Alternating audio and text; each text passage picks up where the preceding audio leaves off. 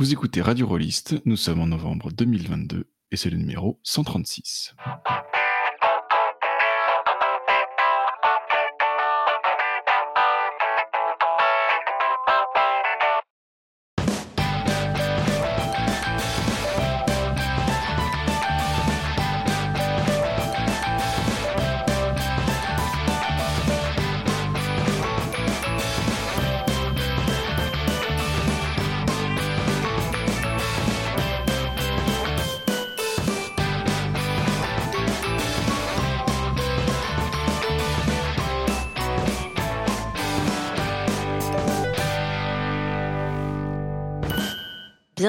Bonsoir pour euh, cette émission de Radio Rolliste que nous allons consacrer à l'interview de Nicolas Folio et Olivier Revenu.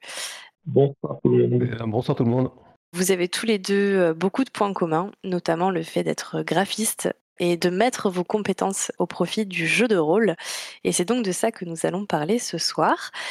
Autour de moi à cette table, il y a Lamson qui va en tant qu'intervieweur, mais aussi euh, contrôle qualité de la technique, mais aussi contrôle qualité de toutes les euh, bêtises que je vais dire, être présent ce soir. Bonsoir et aussi euh, Samuel Zitterman qui, euh, enfin, que j'essaye de faire rejoindre l'équipe de Radio Rolliste avec un lobbying forcené et que j'ai attiré ce soir dans nos filets en lui promettant qu'il allait pouvoir nous parler d'OSR. Bonsoir tout le monde. Et donc ben, nos invités, euh, Nicolas et Olivier, et moi-même, Lisa Banana, je serai donc votre animatrice pour cette émission ce soir. Eh ben, euh, pour commencer, du coup, je vous propose euh, Nicolas et Olivier, euh, si vous êtes d'accord que je vous appelle Nicolas et Olivier pendant toute la soirée, de vous présenter, de nous parler de vous et de votre travail de façon brève, afin qu'on puisse commencer cette interview en ayant l'impression, en tout cas nos auditeurs, qu'ils savent ce qu'ils vont écouter ce soir. Donc moi, je suis Olivier, j'ai 53 ans, je suis graphiste depuis depuis toujours, en fait, graphiste freelance. Euh, j'ai travaillé essentiellement dans la presse et l'édition. Et euh, vous me connaissez surtout pour NOC, qui est un magazine qu'on publie avec Eric Niodan et dont je, fais la maquette. Bonsoir, donc moi c'est Nicolas Folio, euh, je suis graphiste et maquettiste entre autres depuis une vingtaine d'années. J'ai travaillé pas mal dans l'édition, la communication et, pas mal le jeu puisque en fait c'était mon premier mes débuts euh, de graphite, c'était euh, chez un éditeur de jeux de rôle.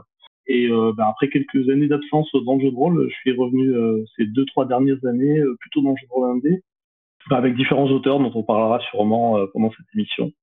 voilà, je suis ravi d'être là avec vous pour parler de notre travail de graphiste dont on parle peut-être pas assez justement dans Radio Rollist, donc c'est super. Voilà, Radio Rollist, il faut parler plus des graphistes. bon, bah, en tout cas, c'est un plaisir de vous recevoir. On a préparé toute une liste de questions qu'on a envie de vous poser pour euh, comprendre un peu votre travail et surtout comment bah, le travail du graphisme vient porter euh, le, jeu de rôle et, euh, et voire même donner tout son sens à la pratique ludique parfois parce que quand on voit un jeu bien maquetté, on a envie d'y jouer. Et parfois même la maquette vient bah, s'intégrer dans la façon dont on joue au jeu. Je pense même que c'est euh, un des un des jobs d'une bonne maquette. Euh, elle doit elle doit être là et, et presque on ne doit pas la voir parce qu'elle sert complètement le propos du jeu. Donc, euh, avant de parler un peu de votre travail à vous, est-ce que vous avez euh, des ouvrages ou des gammes de jeux de rôle qui vous ont marqué, dont la, direction artistique, la couverture, la maquette vous a marqué et a été un genre d'inspiration, un truc que vous gardez euh, en mémoire en vous disant c'est parce que j'ai vu ça que, que j'ai voulu faire ça? Olivier, peut-être du coup? Ouais. Alors moi j'ai pas une gamme ni un jeu précisément. Mais c'était donc moi j'ai commencé au début des années 80, le jeu de rôle, et c'était c'est vraiment toute l'iconographie qui allait autour des jeux de rôle, hein. toutes les couvertures qu'on voyait, tous les jeux, euh, on voyait les couvertures, mais on pouvait pas s'acheter les jeux, donc on fantasmait complètement sur les couvertures. Et c'est tout l'univers iconographique que, que transmettaient les jeux de rôle. Donc c'est plus ça, on les voyait dans les, dans les pubs de White Dwarf, on les voyait euh, en vitrine à Love Cube, et euh, comme à l'époque on était jeunes et que, ça coûtait assez cher, on pouvait pas s'acheter, donc on fantasmait à mort sur les couvertures. Et c'est surtout ça que j'ai en souvenir moi, au niveau graphique euh, jeu de rôle. Quoi. Je te comprends tout à fait. Ma, ma, première expérience était assez similaire. Entrer dans une boutique et, voir ces, ces, couvertures de, Warhammer me faisait totalement saliver, même si ça coûtait très cher. Mais c'est des trucs encore plus anciens. Il y en a une que je me suis acheté récemment en fait, Powers and Perils, qui est un jeu qui a été publié par Avaloni, là, ça devait être en 83, 84, un truc comme ça. Hmm. Qui était complètement inatteignable à l'époque pour moi parce que personne n'y jouait, ça coûtait cher, etc. Et rien que pour la couverture, euh, voilà, c'est un truc que j'ai gardé en tête, mais pendant 20 ans, je pense. Et je l'ai acheté récemment, j'ai à peine lu le jeu. Le jeu est injouable de toute façon, mais je suis super content d'avoir, d'avoir la boîte, quoi. Ouais, puis une, fois qu'on ouvre le bouquin, on se rend compte qu'il y a principalement euh, des tableurs Excel et, une mise en page euh, pas forcément géniale, quoi. Alors qu'on a fantasmé pendant 20 ans dessus. Enfin, en tout cas, à l'époque, quand j'étais môme, je fantasmais à mort sur la couverture, quoi. Il y en a pas mal comme ça. Sinon, un jeu aussi qui était graphiquement qui était vachement bien, dont je me rappelle, c'est Miles Christie. Hmm. Donc ça a dû sortir en, je sais pas, en 90, 92, un truc comme ça. Et ça, c'était vraiment un beau jeu. C'était super beau, c'était super intelligent comme maquette, parce qu'ils avaient repris les codes des vieux grimoires ou des, euh, des vieux bouquins du Moyen-Âge avec les enluminures, etc. Mais ils avaient fait un truc super moderne et c'était super lisible et une maquette super intelligente et super belle, quoi. Mais c'est à peu près tout au niveau maquette, quoi. Et toi, Nicolas? Alors moi, ben, en fait, euh, j'ai pas de, je saurais pas dire exactement euh, euh, identifier des gammes ou, un jeu en particulier qui m'aurait influencé. En revanche, je me souviens très bien du, jeu que j'ai regardé, que je me suis dit, ah oui, mais en fait, je peux faire ça. Euh, c'était à une époque où je faisais mes études de, de, je passais en BTS édition, voilà, si vous voulez tout savoir, et euh, donc pour apprendre à faire des livres. Et en fait, euh, un jour, j'ai pris un bouquin de Multisim qui était Néphilim, la deuxième édition. J'ai regardé ce bouquin, donc qui était donc avec la patte de Franck Achard, le directeur artistique de Multisim. Et quand j'ai regardé ça, euh, ben, je me suis dit, ah oui, d'accord, en fait, je peux faire aussi des. Voilà, c'est ça que je veux faire, en fait. J'ai appris à faire des livres, mais en fait, maintenant, je veux, je veux faire des livres de jeux de rôle. Et en fait, voilà, ça a, été un peu, ça a été un peu ça. Et puis, en fait, en gros, euh, même d'autres, d'autres jeux euh, chez Multisim qui m'ont donné envie d'aller faire ça. Donc, à l'époque, on était tout, tout début des années 2000. Donc, c'était, c'était un peu la grande époque de, de Multisim. Et, je suis arrivé à rentrer là. Donc euh, voilà, c'est euh, si je dois citer euh, quelque chose qui a, qui a allumé la mèche, bah, c'est ça. Ah, je comprends, je bavais devant ces couvertures aussi, et, devant la mise en page intérieure d'ailleurs, pas que la couverture à l'époque. Je, comprends tout à fait. Sauf que moi, je me suis jamais, je me suis jamais dit, tiens, j'ai envie de mettre des choses en page comme ça. ok, moi, ça m'est complètement. Enfin, je connais pas du tout. Du coup, j'irai jeter un œil, je pense mettra peut-être un lien pour. Euh, bah, en, fait, euh, si tu, quand tu regarderas ça, moi je pense précisément à la, couverture, euh, à l'identité de, la deuxième édition de Néphilim, qui a une couverture assez abstraite avec des matières, des formes, voilà, et qui, il me semble qu'à l'époque il y avait, il y avait d'autres jeux dans le genre. Il y avait un jeu qui s'appelait Scales, qui était très minimaliste dans sa couverture. Je sais pas si c'est à la même époque exactement, mais voilà, c'est ce genre de couverture là sur lesquels on n'a pas du tout euh, d'iconographie euh, euh, de jeu de rôle classique, quoi. Et, c'est ça qui m'a parlé, en fait. Voilà. du coup, je comprends mieux l'aspect minimaliste parce que ça rejoint un petit peu aussi ton travail actuel. Du coup, ça fait une parfaite transition pour la question suivante. C'est du coup pour vous deux, d'où viennent vos idées créatives? Du coup, si tu veux, si tu veux enchaîner Nico là-dessus, vu que tu commences à parler minimaliste, etc. En gros, si c'est si c'est identifiable pour vous, euh, où, vous allez piocher l'inspiration euh, et vos idées, quoi. Ouais, je sais pas d'où vient, euh, je, sais pas d'où je tire mon inspiration parce que pour moi, en fait, ma carrière elle est en deux parties, c'est-à-dire que quand j'étais chez Multisim, j'étais plutôt maquettiste, quoi. Enfin, j'étais complètement maquettiste et c'est pas du tout moi qui décidais des. Enfin, globalement, c'était pas moi qui décidais du graphisme. J'étais là pour décliner des gammes qui existaient et je travaillais sous la direction de, de, de Franck Achard. Et euh, donc à l'époque, euh, c'était pas du tout, euh, je veux dire, il n'y avait pas de ma patte en fait quoi. Ma patte, c'était ma patte de maquettiste, donc on ne parle pas vraiment de créa, si ce n'est à l'époque peut-être ma participation à, à, maquette de Rétro Futur, sur lequel j'ai un peu un peu plus mis les, doigts dedans. Et ensuite, en fait, c'est là qu'on fait un bond dans le temps parce que j'ai bossé pendant quelques années dans le jeu de rôle et puis je me suis complètement parti complètement ailleurs. J'ai bossé dans la com. Et, et je pense qu'en fait, tout ce que j'ai aujourd'hui de graphique que j'apporte, qui est peut-être différent d'autres graphistes du jeu de rôle, c'est tout ce que j'ai absorbé dans la com, en fait.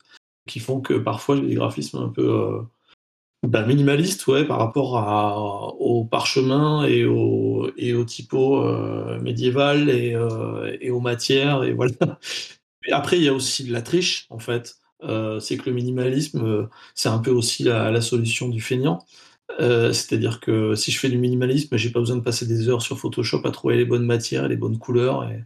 Et, voilà, donc je travaille sur d'autres choses. non, mais c'est très bien.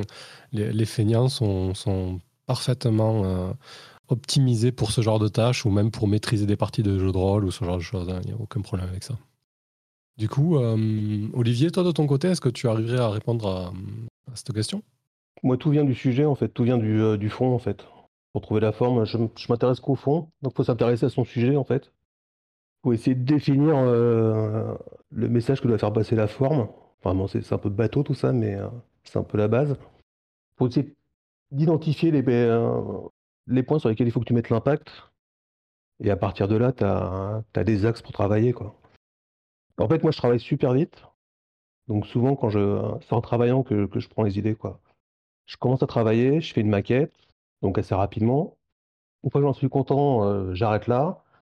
Ce qui a été facile, c'est que c'est un peu louche. Donc, euh, je, recommence tout, en fait. Je casse tout et je refais autre chose. Et souvent, ça permet de creuser, soit de prendre un angle complètement différent que tu avais raté, soit ça te permet au contraire de creuser l'idée que tu avais, avais vue en premier. Mais voilà, moi, je trouve les idées, ça passe par travailler, en fait. Quoi. Ok, du coup, on va juste dégraisser un peu, mais c'est intéressant cet aspect-là. Est-ce que tu casses pour recommencer parce que tu es vraiment perfectionniste ou alors ça fait vraiment partie de ton processus euh, créatif? Ouais, non, je fais toujours ça, ouais. Mais en fait, ça, c'est comme ça que j'aime travailler, quoi. Mais c'est pas de la, c'est pas de l'insatisfaction, du coup, c'est vraiment le processus, quoi. Mais en général, même, tu vois, plus je suis satisfait du résultat, euh, du premier résultat, plus je me dis qu'il y, a un loup, quoi. Et donc, plus je, retourne sur le truc et je me dis non, mais euh, il y a forcément autre chose à trouver, quoi. Et souvent, ça marche, quoi. Souvent, c'est mieux, c'est mieux la deuxième fois, quoi. Mais tout ça facilement, c'est pas du masochisme, quoi. Toi, c'est, euh, moi, j'aime ça travailler. C'est un boulot qui m'a, voilà, j'ai l'impression de travailler quand je travaille. Donc, c'est juste un exercice, en fait, quoi. Et tu creuses, tu creuses, tu creuses et euh, tu arrives à ton truc. Quoi.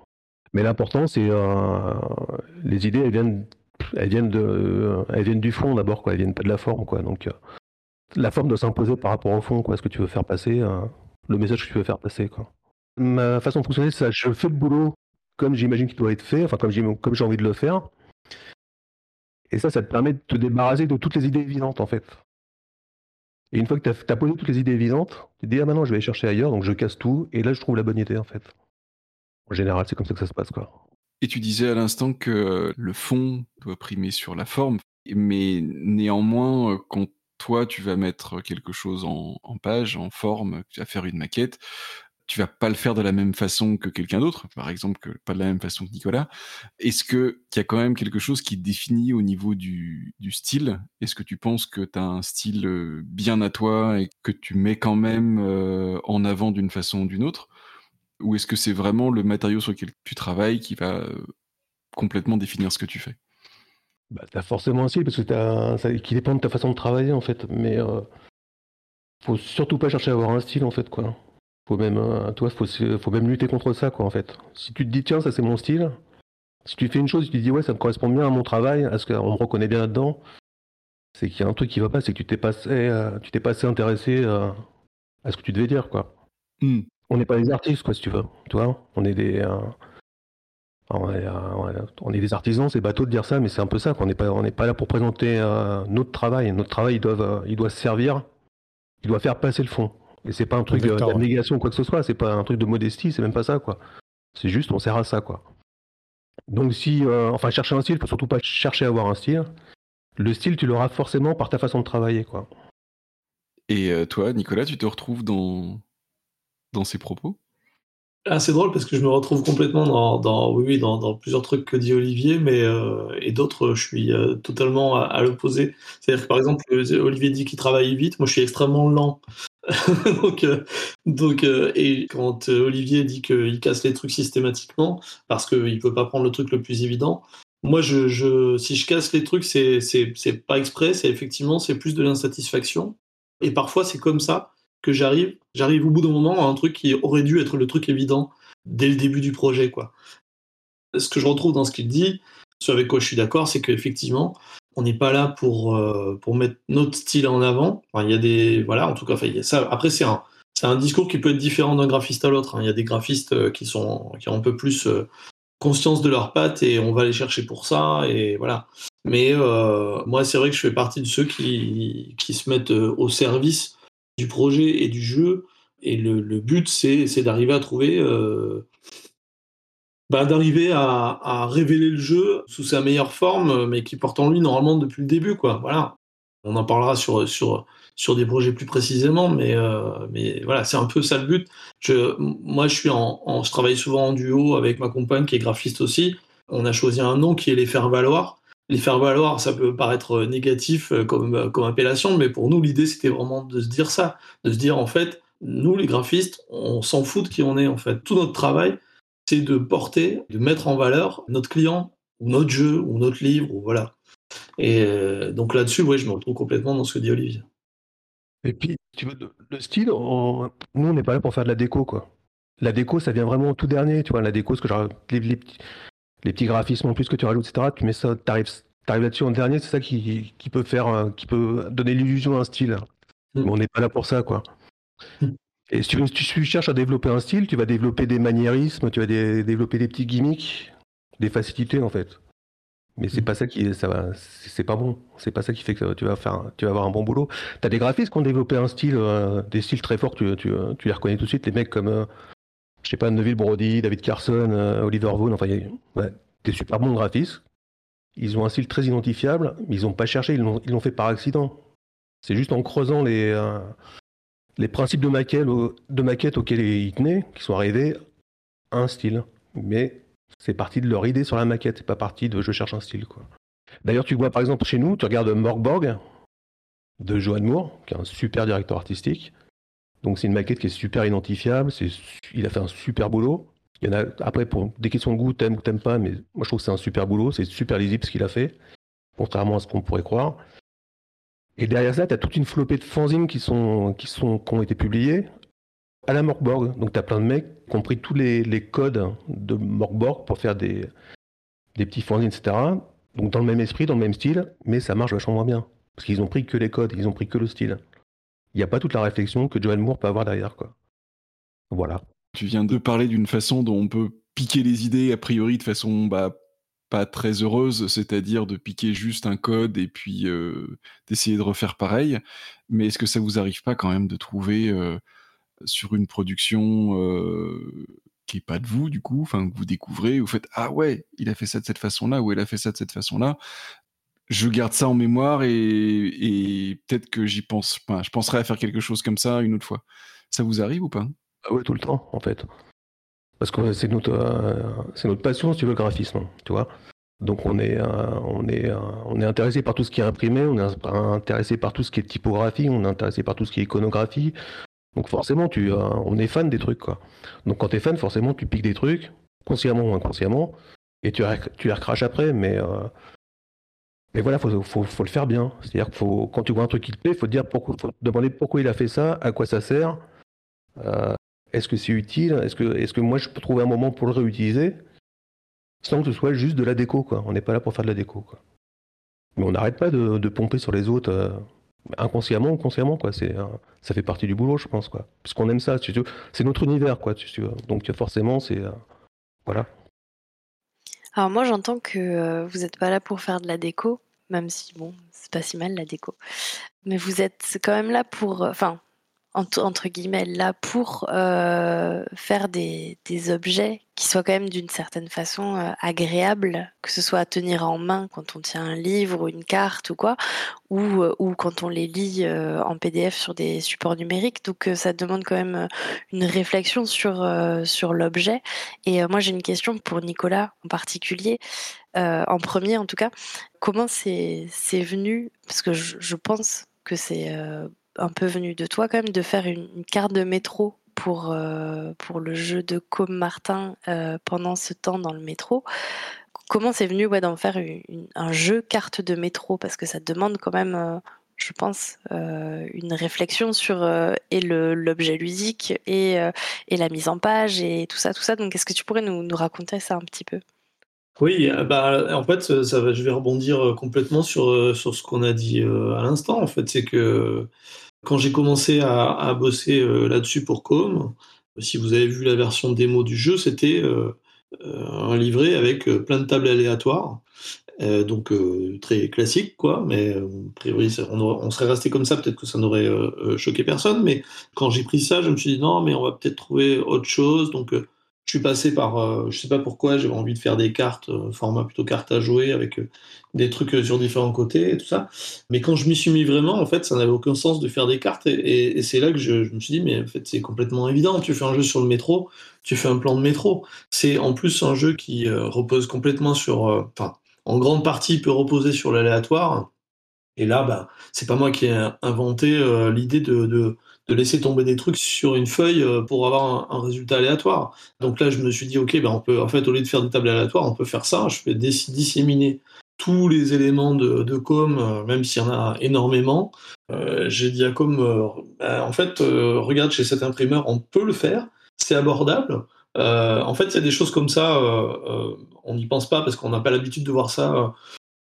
On n'a pas l'habitude de voir certains formats dans, les jeux et du coup, on, ne se dit pas qu'on peut y aller. Mais en fait, il suffit de, regarder si c'est réalisable ou pas. Et là, ça l'était. Et donc, ben, on est parti là-dessus. J'ai pris le plus grand format possible pour avoir la place de mettre toutes les infos et que ce soit que ça reste lisible.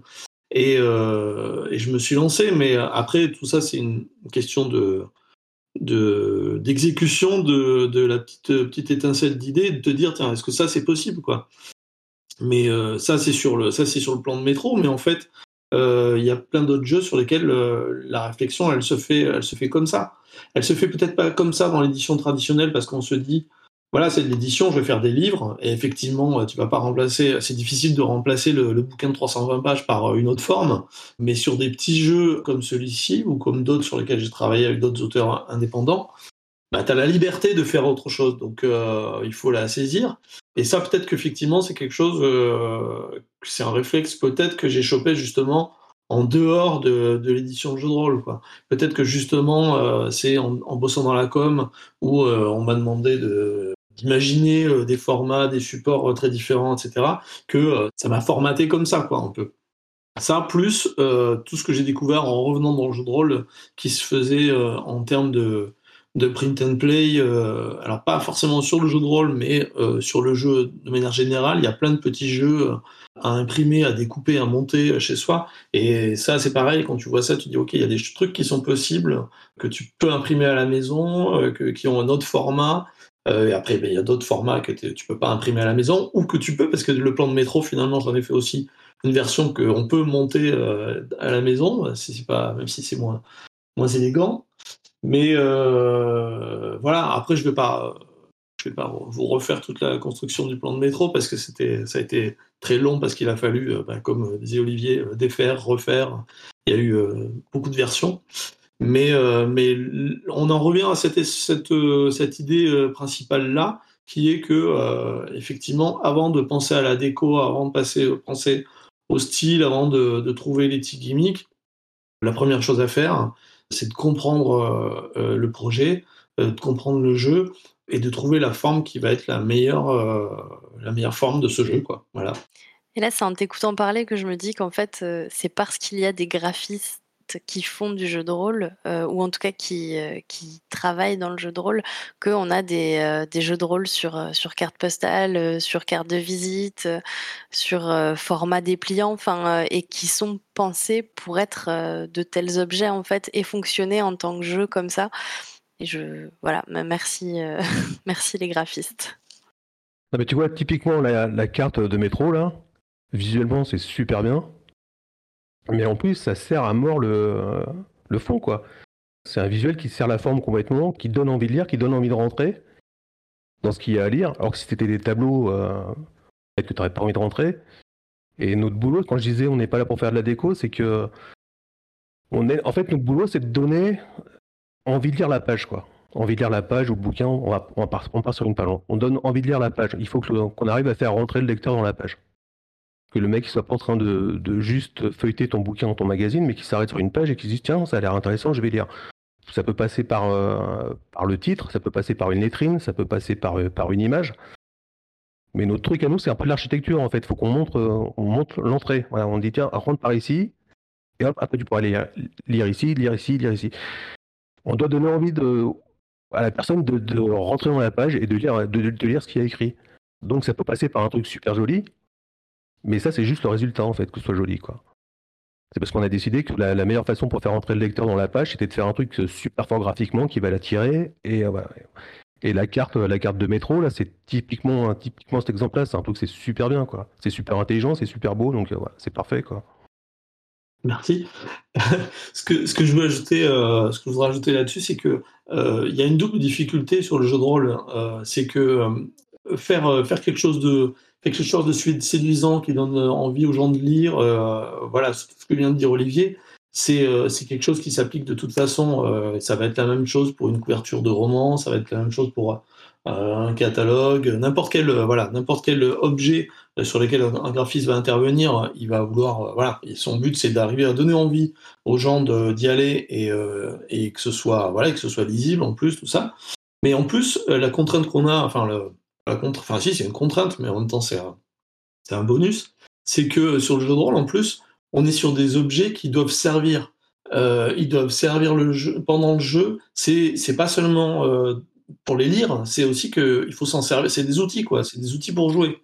Le jeu de rôle, euh, on, le sait, il y a plusieurs composantes dans le jeu de rôle. Il y a ce que tu lis, ce que tu imagines, tout ça, et ce que tu, ce que tu joues. Et, et c'est aussi les outils dont tu te sers pour jouer un des premiers supports euh, auxquels on pense quand on pense au jeu de rôle, c'est la fiche de perso. Euh, voilà, on, a tous euh, fait le truc de, se dire, voilà, il a l'air chouette ce jeu de rôle et elle est comment la fiche.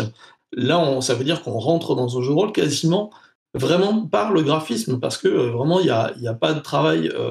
Enfin, c'est vraiment l'exercice typique du jeu de rôle pour le graphiste, c'est bien gauler une, fiche de perso, quoi. Et si la fiche de perso est, est pourrie, c'est pas grave, les gens vont quand même jouer, mais ils joueront peut-être moins bien, euh, ça sera pas, ou ça leur fera peut-être pas envie tout de suite. Euh, enfin voilà. Et, donc voilà, ce que je veux dire, c'est ça, c'est qu'il y a la forme, le visuel, la déco et tout ça, mais aussi on est sur des outils, quoi, et pas seulement sur des objets qui doivent, doivent faire envie.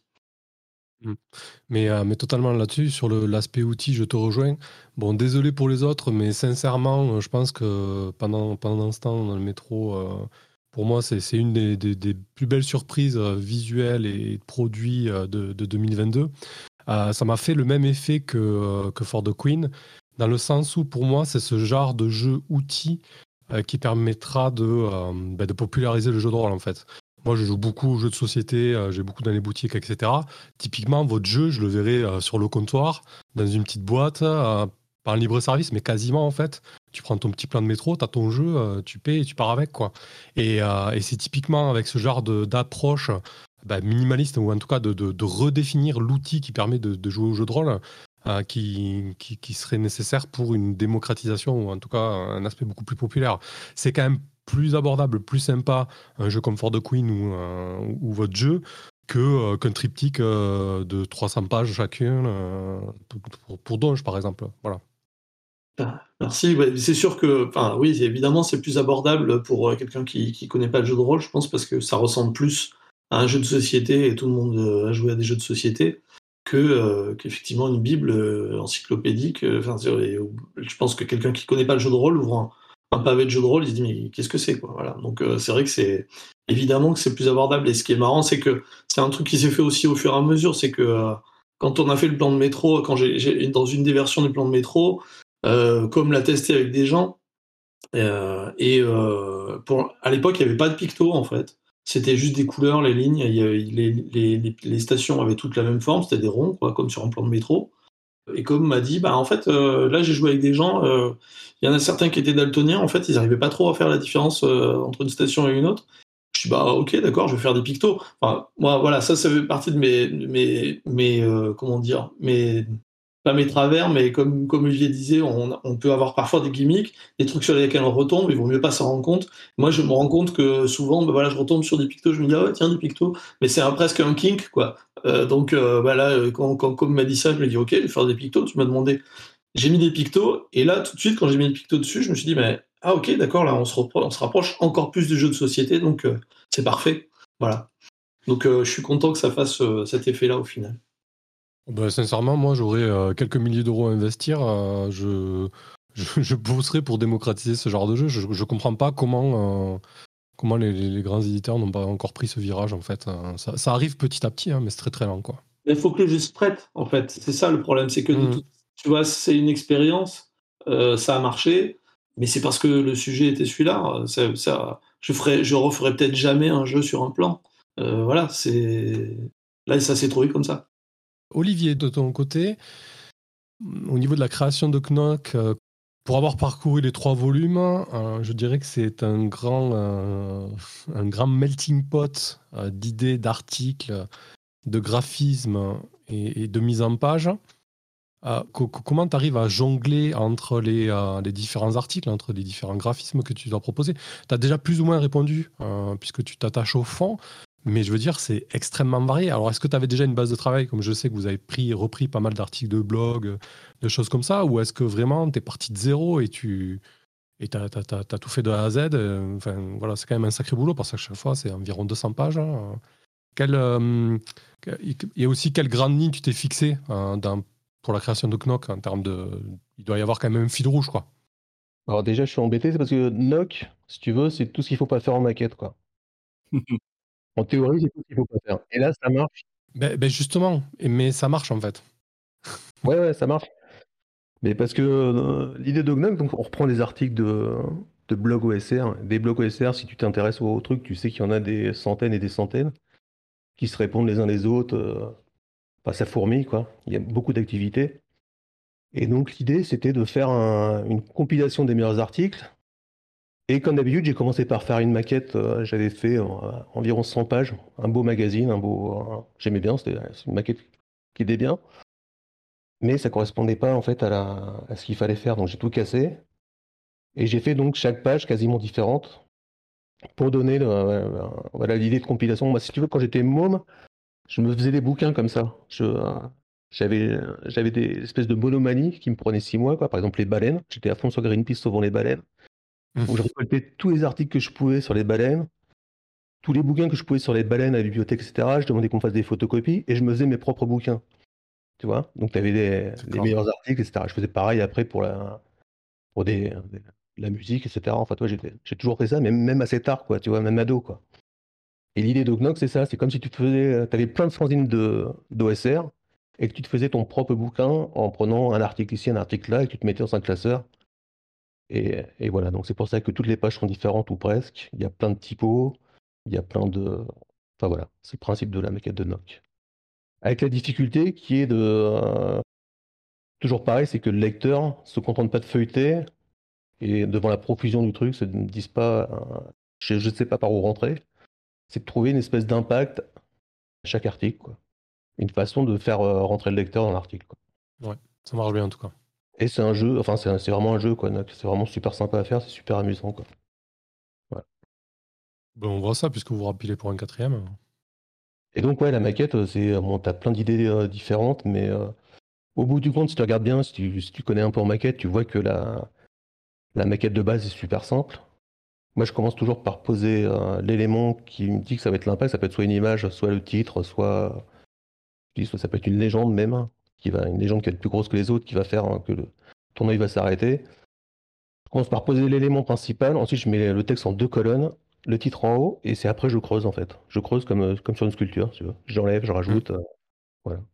Mais du coup, euh, est-ce que c'est ça doit, être, ça doit demander quand même beaucoup plus de taf et, d'investissement qu'un que, livre de 200 pages avec quasiment la même charte graphique et... Ah, forcément, parce que tu t'emmerdes vachement moins en fait. Quoi. Moi, je, je, je travaille super vite, donc ça va, mais mmh. Et je m'amuse à chaque page, quoi. Enfin, je m'amuse à chaque page où, à chaque page, j'ai une espèce de puzzle à résoudre, tu vois, une espèce d'exercice à résoudre. Comment, pour pas qu'elle soit pareille que la page d'avant, pour qu'elle aille bien avec.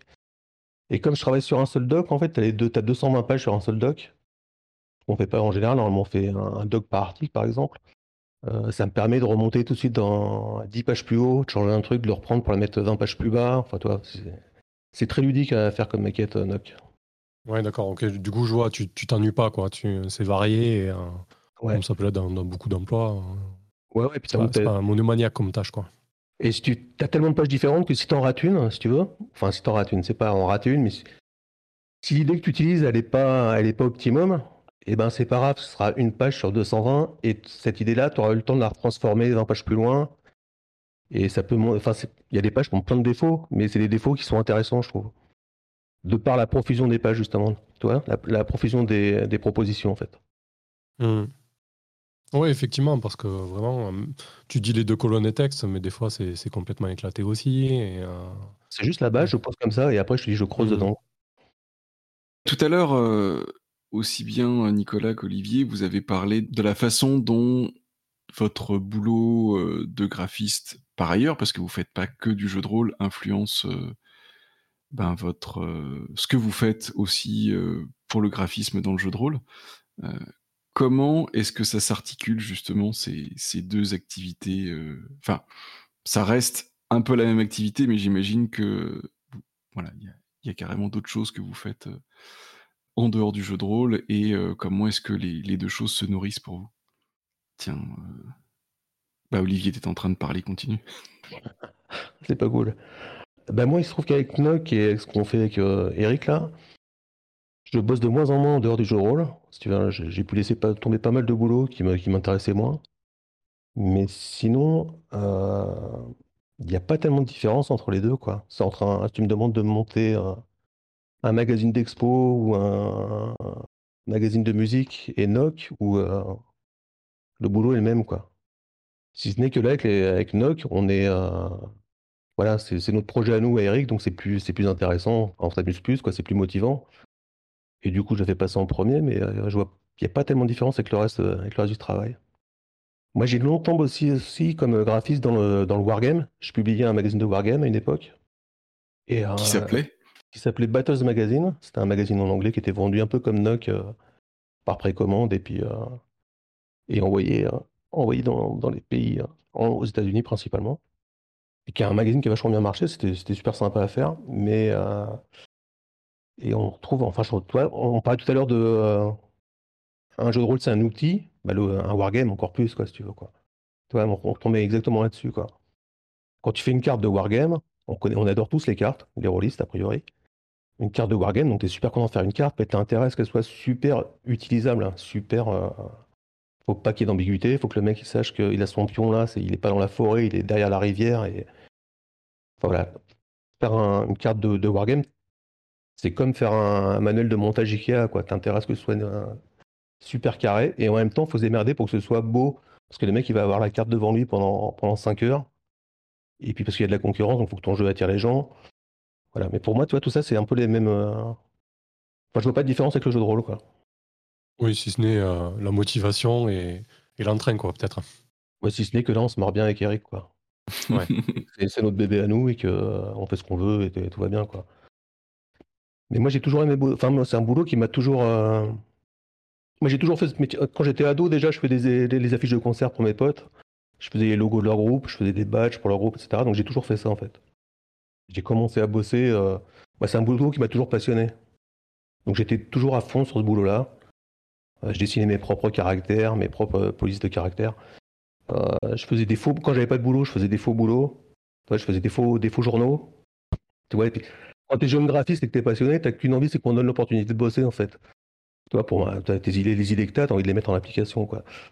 Donc moi, j'ai pas arrêté de faire ça. J'ai ralenti vachement euh, il y a 15 ans à peu près, parce que je bossais vraiment comme une brute. Et euh, du coup, c'est devenu plus un boulot alimentaire, mais si tu veux, c'est un boulot, c'est quand même une passion pour moi depuis, euh, depuis super longtemps. Donc tu peux me faire bosser sur... Bon, ça va, ça va dépendre de... Hein, effectivement, il y, y, a des magazines qui vont me faire chier, quoi. Mais dès que c'est un peu intéressant, dès que le sujet est un peu intéressant, moi, ça, je m'éclate, quoi, que ce soit du jeu de rôle ou autre chose, quoi. Et du coup, toi, Nicolas, comment ça s'articule euh, ton... les, les, faire valoir d'un côté et, euh, ce que tu fais pour le jeu de rôle de l'autre? Je suis d'accord avec Olivier sur le fait que euh, on, trouve, on trouve de quoi de quoi s'intéresser sur n'importe quel, sur n'importe quel support en théorie. Surtout si on a des sujets intéressants. Mais parfois, on a des sujets pas intéressants, surtout quand on bosse comme freelance et que, bah, en fait, on, on refuse rarement un client. Donc je peux pas dire que quand euh, j'ai bossé pour euh, du BTP ou, euh, ou pour des trucs vraiment très institutionnels avec des, clients très obtus, ce soit le même plaisir que quand je bricole mes, mes, trucs pour rigoler avec Com ou avec Yann Van Houten. Bon voilà, c'est un contexte très différent. Mais en même temps, dans le jeu de rôle, c'est un contexte très différent aussi, selon euh, que tu bosses pour un, gros éditeur euh, qui te fait faire de la maquette à la chaîne parce qu'il faut que les trucs soient, soient vite faits. Euh, voilà. J'ai un souvenir d'avoir bossé sur la quatrième édition de, Donjons et Dragons. C'était voilà, du travail à la chaîne. Même si c'était avec des personnes que, que j'aime bien et que c'était pas désagréable, en tout cas, c'était pas du tout le même boulot, quoi. Donc euh, voilà, c'est encore une chose différente de bosser euh, pour un gros éditeur avec des trucs bien carrés, voilà, euh, et de bosser avec des auteurs indés avec qui, bah, en fait, tout est possible ou presque, quoi. Et même si tu bosses avec un auteur qui est ton client parce que c'est lui qui te paye, en principe, si tu es dans une relation de confiance, bah, la démarche elle est quasiment la même que si ça devient ton jeu au bout d'un moment quoi. Et c'est ce que c'est ce que me disait comme euh, pendant ce temps dans le métro, il m'a dit bah en fait euh, c'est plus mon jeu, en fait c'est notre jeu quoi. Donc euh, voilà. Donc oui, non, alors comment ça s'articule en termes de en termes de travail vraiment de, graphiste ou de maquettiste, comment ça s'articule? Évidemment, tu as des choses sur, lesquelles tu prends pas forcément le même plaisir que sur le jeu de rôle qui est surtout quand c'est une passion de toujours comme moi enfin voilà j'ai été à avant d'être graphiste. Et quand tu bosses pour des clients pour qui euh, bah voilà, le, boulot est plus, euh, plus alimentaire, évidemment, c'est différent. Euh, maintenant, comment l'un vient enrichir l'autre? Clairement, le jeu de rôle ne vient pas enrichir mes autres clients. Et le jeu de rôle ne vient pas m'enrichir beaucoup non plus, je dois avouer, par rapport aux autres clients. Puisqu'on reste, voilà, ça, on parlera peut-être de, ce sujet-là à un autre moment, mais sur le dire, les financements du jeu de rôle, évidemment, les moyens du jeu de rôle ne sont pas les mêmes que euh, d'autres milieux dans lesquels, pour lesquels on peut travailler. Je pense que c'est pareil pour Olivier. Euh, voilà. Est-ce que j'ai fini de répondre? Je sais plus, en fait. Je suis encore perdu. Si, c'est plutôt clair. Hein. On, voit bien, on voit bien que tu, que tu es obligé d'accepter des choses qui t'intéressent pas forcément, mais voilà, parce que tu es freelance. Ça n'empêche pas d'arriver de, à trouver, euh, à trouver quand même parfois à t'amuser. En fait, le tout, c'est mmh. plus les gens que les projets, honnêtement. Euh, les, les, projets sur lesquels euh, tu t'emmerdes vraiment et où tu n'arrives à rien faire, euh, voilà, c'est en général parce que tu bosses avec des gens qui ne te font pas confiance et qui ne te laissent pas faire ce que tu sais faire en fait. Oui, c'est une dynamique avec, avec un autre groupe ou une autre personne. forcément, quand tu as des gens qui sont motivés pour leur propre projet ou qui en ont vraiment envie et qui, qui sont dans une bonne dynamique, ça doit être différent, c'est sûr. Quelque, que ce soit du JDR ou autre chose d'ailleurs. Ouais. Écoute, moi, je suis très choquée d'apprendre que tu ne te roules pas dans l'argent du JDR tous les soirs avant d'aller dormir. Je, me roule dans des plans de métro, c'est déjà pas mal. bah écoute, c'est plutôt bien parce que c'est très beau plan de métro. On l'aura dit, redit, re-redit. Vraiment très très beau plan de métro. Mais excuse-moi, mais si, si, si, je peux juste revenir sur ce point-là, j'ai l'impression quand même que entre ce que dit Olivier et ce que dit Nicolas, il y a un petit contraste. Nicolas, d'un côté, tu dis, bah, euh, en gros, euh, c'est pas ça qui va payer le, loyer et peut-être même moins que ça, euh, l'abonnement de transport, on va dire. Et Olivier, tu dis que grâce à NOC, tu, tu, fais, enfin, ça devient quand même une part importante de ton activité. Ouais, mais sur Nox, je suis éditeur aussi. Donc, D'accord. voilà, ça change, ça change pas mal. Bon, enfin, sur Nox, en plus, on est en anglais, donc on s'adresse à un public anglais. Donc, on gagne plus d'argent qu'un jeu, qu'un jeu de rôle français, c'est évident. Et si je devais ne pas faire la maquette et la confier à quelqu'un et payer quelqu'un, je pourrais le payer décemment, quoi. Il n'y a pas de problème. Et puis, ouais. pardon, j'allais, j'allais te poser la question. il me semblait avoir lu dans une autre interview que j'ai lu en préparant cette interview, que sur NOC, en fait, euh, vous aviez un système où euh, Eric et toi, vous vous sépariez euh, l'argent récolté pendant les Kickstarter. 50% de cet argent était utilisé pour rémunérer les auteurs et les 50% restants pour vous rémunérer vous. Et ensuite, sur les ventes suivantes, vous faisiez la même répartition. Il me semble que c'est ça que, que tu expliquais. Donc, effectivement, ça peut, ça peut permettre d'assurer des des revenus entre guillemets confortables pour euh, toutes les personnes qui participent à un numéro, étant donné que les Kickstarter de NOC euh, fonctionnent vachement bien. et puis ils continuent à se vendre après. Donc les, les, participants, on les paye en, plusieurs fois. On les paye une fois après la, campagne de Kickstarter. Et après, tous les trois ou six mois, ça dépend comment étaient les ventes. Mais en gros, sur NOC 1, par exemple, donc qui était celui qui s'est le plus vendu pour l'instant, un illustrateur qui fait une illustration pleine page, il a été payé 300 balles. Pour du jeu de rôle, c'est vraiment pas mal, quoi. Une page en noc publiée de texte, t'es payé 150 euros, en gros. Donc tu fais un article de 3 pages, t'as 450 euros. Je crois que c'est du... des tarifs en jeu de rôle qui n'existent pas dans le jeu de rôle français, quoi. Mais c'est des tarifs qui sont, euh, qui sont complètement normaux, quoi, en fait, quoi. Un illustrateur qui serait payé moins, moins de 300 euros ou moins de, moins de 250 euros pour une illustration à 5 de pleine page, moi je trouve ça, je trouve ça ardos, quoi. Mmh. Oui, puis même sur des sur des des des projets avec beaucoup plus de signes, on n'est pas beaucoup plus haut que que les 450. Enfin, ça dépend des des éditeurs évidemment. On a des pourcentages assez indécents, euh, à un seul chiffre pour pour les auteurs, euh, bref. Euh, mais quoi qu'il en soit, NOC aussi la particularité c'est que je dis NOC maintenant, hein, vous avez vu? la particularité la particularité aussi c'est qu'il y a beaucoup, beaucoup d'auteurs. Donc finalement le gâteau, est et partager en plein plein de petites parts aussi. Ouais. Tout est partagé au prorata de ce que tu as, ce que as publié dans le magazine, quoi, en fait. Mmh. Par rapport à, ce que sont payés les auteurs en jeu de rôle français, mais on, est, on a cinq fois plus, quelque chose comme ça, quoi. Mais c'est normal, c'est parce que nous, on édite en anglais. Donc, euh, c'est pas, je jette pas la pierre aux éditeurs français. Je me dis, je dis pas, c'est des, des salauds, ils payent pas leurs auteurs. C'est juste que je pense que le modèle économique jeu de rôle français, ça, ça permet pas de payer les, tous les intervenants au juste prix, quoi, c'est clair. Non, mais le marché n'est pas comparable, ça c'est sûr. Bah, bien sûr. Donc voilà, ouais, moi ça me donne une bonne part de ce dont j'ai besoin pour vivre, ouais. Et Eric aussi, et, et donc c'est plutôt cool, quoi.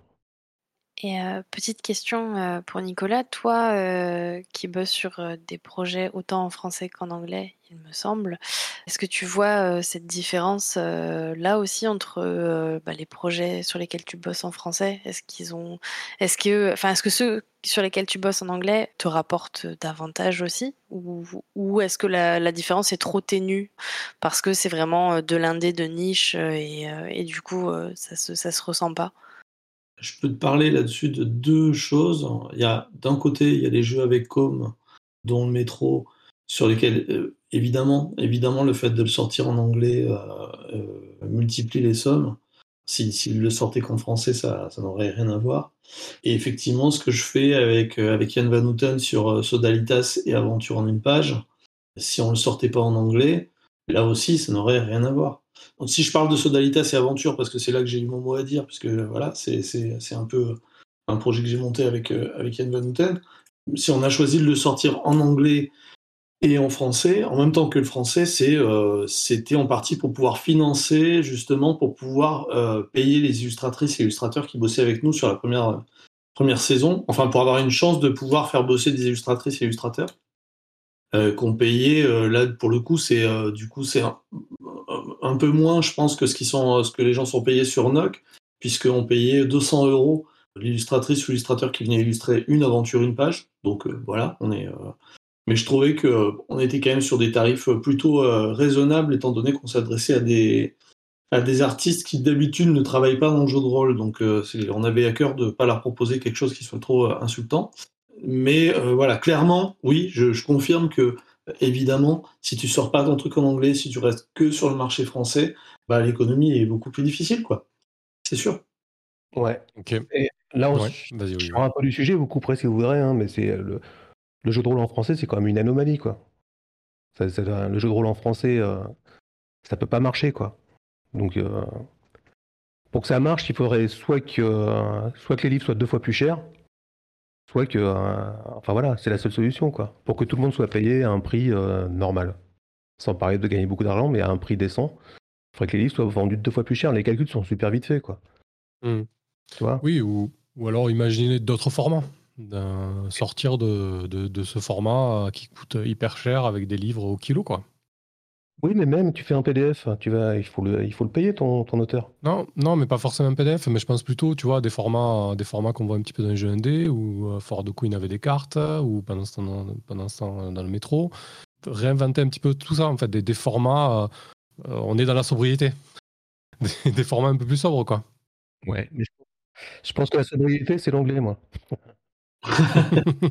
la sobriété avec euh, ouais, non mais c'est sûr. Mais le problème c'est que enfin le problème c'est pas vraiment un problème. Il, y aura on aura toujours besoin de, jeux de rôle français. Et euh, mais bon on est un peu dans un cul de sac c'est sûr hein.